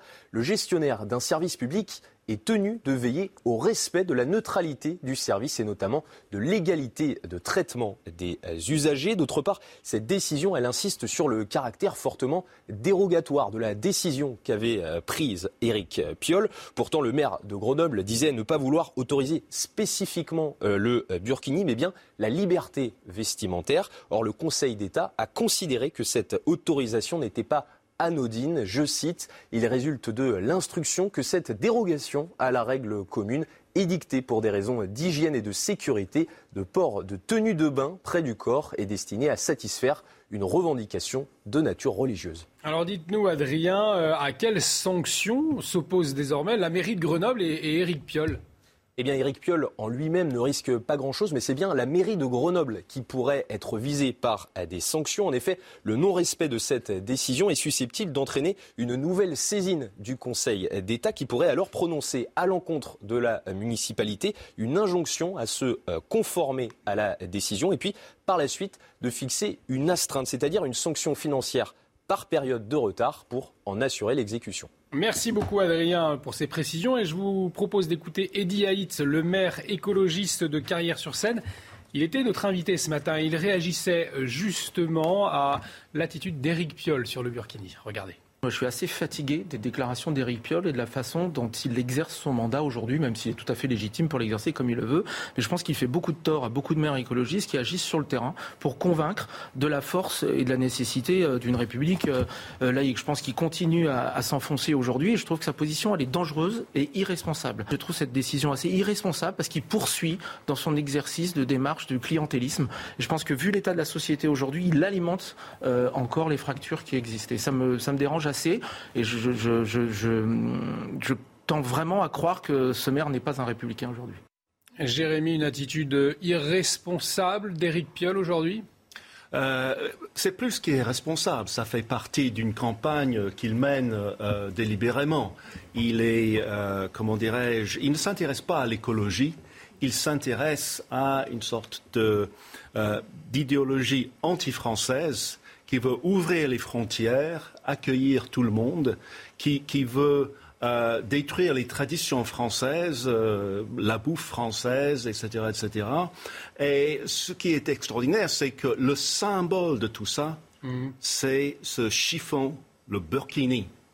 Et c'est ça son drapeau. Son drapeau, c'est le burkini. Ça n'a rien à voir avec l'écologie. Il s'est qualifié en 2018 de délinquant solidaire. Il n'est pas solidaire avec la France, mais on voit bien que c'est un délinquant. Le Burkini qui fait donc toujours débat. Autre question euh, qui suscite le débat, c'est faut-il légaliser le cannabis en France? 31 sénateurs des groupes socialistes, écologistes et républicains ont signé une tribune hier dans le monde, Sandra. Ils veulent lancer un processus de concertation pour déposer une loi dans les mois à venir. Ce groupe est emmené par Gilbert Luc Devinas, sénateur PS du Nouveau-Rhône et de la métropole de Lyon. Pour lui, l'interdiction de consommer du cannabis n'est pas dissuasive. Écoutez. La prohibition, aujourd'hui, elle, ne marque aucun résultat. Le ministre de l'Intérieur a essayé sur Marseille de renforcer euh, la présence de la police sur sur un territoire effectivement, que la police était là, a priori, ça marquait des résultats, mais la police ne peut pas rester là éternellement. Après le départ de la police, la situation est devenue la même. Ce n'est pas euh, les consommateurs qui nous posent problème aujourd'hui, ce sont les points de deal. C'est là-dessus qu'il faut euh, aussi euh, s'interroger, et c'est ce qui conduit aussi de dire que on améliorerait aussi la sécurité, la sécurité publique si cette drogue devenait une drogue licite comme l'est le tabac et l'alcool. Jérémy, 31 sénateurs socialistes, écologistes et même républicains main dans la main pour une proposition de loi pour la légalisation du cannabis. Euh, est-ce que cette coalition peut euh, peser euh, dans, le débat récurrent, on le répète, en France? Non, c'est utopiste parce que en France, même le cannabis médical n'est pas autorisé. Donc aller d'une telle situation à une légalisation euh, complète, c'est une opération énorme. Euh, même aux Pays-Bas, où on peut légalement euh, fumer du cannabis dans les cafés. Ils ont commencé une expérience pour voir si on pouvait légaliser la, culture du cannabis. Cette opération a rencontré beaucoup d'obstacles. Je ne vois pas comment, dans un pays qui n'a pas la culture du cannabis, en France, on va pouvoir commencer une grande opération de cette envergure. Non, c'est l'utopie. En tout cas, pour le moment, c'est là le trafic de drogue qui est la priorité. Depuis quelques années, le Darknet joue un rôle important dans la distribution euh, de ces produits illicites, Sandra. On trouve sur ce marché noir tout type de produits, cannabis, MDMA ou encore cocaïne. Et vous allez voir que tout est bien pensé pour que la drogue ne soit pas détectée. Euh, nos équipes ont recueilli le témoignage d'une consommatrice, témoignage exclusif euh, recueilli par Inès Alicane et Nicolas Vinclair. La commande est emballée dans une enveloppe sous vide pour que l'odeur ne soit pas détectée à la douane. Livré en trois jours seulement, en point relais ou directement dans les boîtes aux lettres. Pour cette consommatrice, les prix défient toute concurrence et la prise de risque est minime. Ça peut commencer à 5 euros le gramme euh, et aller jusqu'à 15 euros le gramme suivant la qualité. Mais 5 euros le gramme, c'est déjà de la bonne qualité. Ça évite d'aller galérer dans des endroits sordides pour essayer de trouver du shit ou une barrette. Euh. Si les services de lutte cyber essayent d'enrayer ce fléau, il est pourtant difficile à éradiquer selon les spécialistes. Le, problème, c'est que ce sont des plateformes qui changent d'adresse régulièrement. Euh, certaines tous les jours, donc il faut qu'il y ait un suivi. Les services de cybercriminalité vont euh, pénétrer les systèmes des, euh, des, grandes organisations qui mettent en place des, des, vrais portails Internet pour pouvoir vendre et commercialiser leurs solutions et aller collecter des traces d'où ils viennent, qui ils sont, comment ils sont payés, sur quel compte bancaire. Chaque année, la vente de drogue sur ce marché parallèle génère des sommes colossales et passe sous le radar des autorités. L'économie à présent avec vous, Reda. L'inflation est très forte. On le sait en ce qui concerne l'alimentation, vous nous en avez parlé, mais l'électroménager est aussi grandement touché. Hein. Et eh oui, si vous êtes dans votre cuisine, tout ce que vous regardez comme appareil autour de vous, ça a augmenté. Regardez un petit peu ce rapport de l'INSEE qui est sorti avec l'augmentation des prix sur un an. Des cafetières et bouilloires, 17,2%, plus 13,7% pour les grippins, plus 5,9% pour les réfrigérateurs. Globalement, les prix de l'électroménager ont augmenté sur un an de 7%, et ce alors que déjà l'électricité coûte extrêmement cher. Mais c'est juste l'inflation qui explique cette hausse ou, il y a d'autres données? Il y a effectivement l'inflation, ça touche à, l'ensemble de l'économie française, mais il y a des choses bien spécifiques au domaine de l'électroménager. On pense notamment au transport maritime, dont les tarifs ont augmenté de 50% entre 2021 et 2022. Il y a aussi la question des composantes électroniques. Il y a eu une vraie pénurie durant la crise du Covid-19. Pourquoi? Eh bien parce que les usines d'Asie du Sud-Est étaient, étaient à l'arrêt et le sont toujours encore avec euh, des conditions restrictives de voyage très spécifiques concernant le virus. Merci beaucoup Reda. Dans un instant, euh, la chronique santé euh, du docteur Brigitte Millot. Mais tout de suite, le rappel des titres avec vous Sandra. Elisabeth Borne attendue en Gironde aujourd'hui pour marquer la mobilisation totale du gouvernement. La Première ministre se rendra sur le front des incendies à Ostens dans le sud-ouest. Elle sera accompagnée du ministre de l'Intérieur Gérald Darmanin. Gérald Darmanin justement appelle les employeurs à libérer les pompiers volontaires en août. Objectif renforcer le dispositif de lutte contre les incendies exceptionnels cet été. Le ministre de l'Intérieur évoque un message civique extrêmement important. Une quarantaine d'agents devraient être disponibles dans le sud-est de la France touchée par des incendies. Le Conseil d'État examinera le 26 août le recours déposé par le ministère de l'Intérieur. Le tribunal administratif de Paris a suspendu la demande d'expulsion d'Hassan Iquissen vers le Maroc. Selon l'instance, elle porterait une atteinte disproportionnée à la vie privée et familiale de l'imam. Et comme chaque jour cet été, on vous propose des pastilles santé avec le docteur Brigitte Millot. Et ce matin, on va se poser la question suivante. Que faire en cas de piqûre de méduse? Écoutez la réponse tout de suite du docteur Millot. En fait, avec les méduses, on ne devrait pas parler de morsure, ni de piqûre ou de brûlure, mais plutôt de Et oui, il y a des micro-harpons dans les tentacules hein, des méduses, des micro-harpons qui baignent dans du venin. Et en fait, euh, le problème, c'est qu'il y en a des centaines hein, dans chaque tentacule.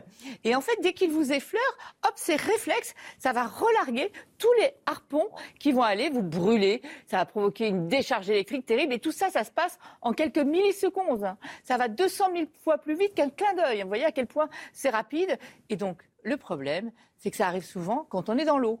Et là, ça peut être un peu embêtant. Surtout, pas de panique.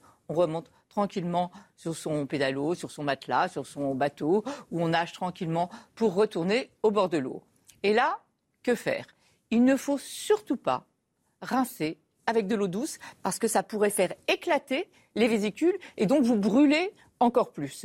Donc on va prendre quelque chose de dur, ou un bâton d'esquimau, une carte de crédit, et on va racler comme ça pour enlever les petites vésicules. On va rincer encore avec de l'eau de mer. On oublie tous les remèdes de grand-mère, uriner dessus, tout ça, ça ne sert à rien. Éventuellement, un peu de vinaigre peut être efficace. Sinon, vous voyez avec votre médecin qui pourra vous conseiller, si ça fait terriblement mal, une crème à base de cortisone. Il ne faut pas non plus s'exposer au soleil après. Euh, car en fait, souvent, ça peut laisser une trace. D'ailleurs, parfois, on a même le dessin des tentacules sur la peau. Une trace un peu violacée et de rester au soleil. D'abord, c'est douloureux. Et ensuite, ça pourrait, comme ça, faire que la marque reste plus longtemps. Donc, on ne s'expose pas au soleil. Il arrive aussi parfois, c'est rare, mais ça arrive, qu'il y ait des réactions généralisées, allergiques généralisées. Alors là, si vous sentez des petits picotements au niveau des lèvres, les lèvres qui commencent à gonfler, une difficulté respiratoire, vous filez tout de suite au poste de secours ou éventuellement vous appelez le 15. Là, c'est une urgence. Ah, autre dernier petit conseil, si vous voyez une méduse euh, échouée au bord de l'eau, surtout ne la touchez pas, car elle peut rester, même échouée, urticante et vous brûler.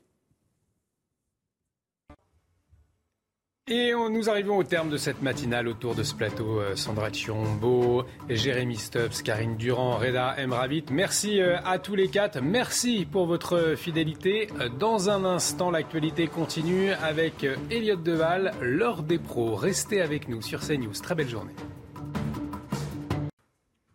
Ce vendredi va être marqué par le pic d'intensité de la canicule, toujours sous des conditions de soleil brûlant en lien avec cet anticyclone qui reste bloqué une fois de plus euh, sur le nord de l'Europe. Le matin, pas un nuage, tout au plus quelques brumes, brouillards parfois sur le sud de l'Aquitaine, sur les Pyrénées, quelques entrées maritimes légères. Sur le golfe du Lion, au cours de l'après-midi, on retrouve encore ce soleil, ce ciel bleu azur absolument partout, mais on a une nouvelle fois quelques orages qui peuvent éclater sur les Pyrénées, mais également sur les Alpes, les Alpes du Sud en particulier. Le vent change de direction pour le sud. Par contre, pour le nord, on retrouve encore ce même flux d'est assez euh, sec. En ce qui concerne les températures, euh, grande douceur le matin. La nuit aura été chaude. Une fois de plus, 20 degrés sur Paris, 19 euh, sur l'île, 23 globalement sur une partie de la moitié sud. L'après-midi, caniculaire, des températures extrêmes en France une fois de plus. 39, 40 degrés sur le sud-ouest à Paris, on va pouvoir monter à 35 degrés, localement 36 sur l'intérieur des terres en Bretagne et même 34 sur la ville de Lille. Au cours des jours suivants, eh bien attention, samedi, c'est quasiment à égalité avec vendredi. Hein. c'est quasiment aussi chaud. Encore euh, des valeurs extrêmes ce samedi. Dimanche, c'est le début du changement avec une dégradation qui va arriver par l'ouest. Des orages parfois violents, parfois très pluvieux euh, sur l'ouest devraient intervenir, notamment sur le sud-ouest. Et ça va continuer euh, lundi avec ces orages qui vont se décaler en direction de l'Est, accompagné normalement d'une chute des températures.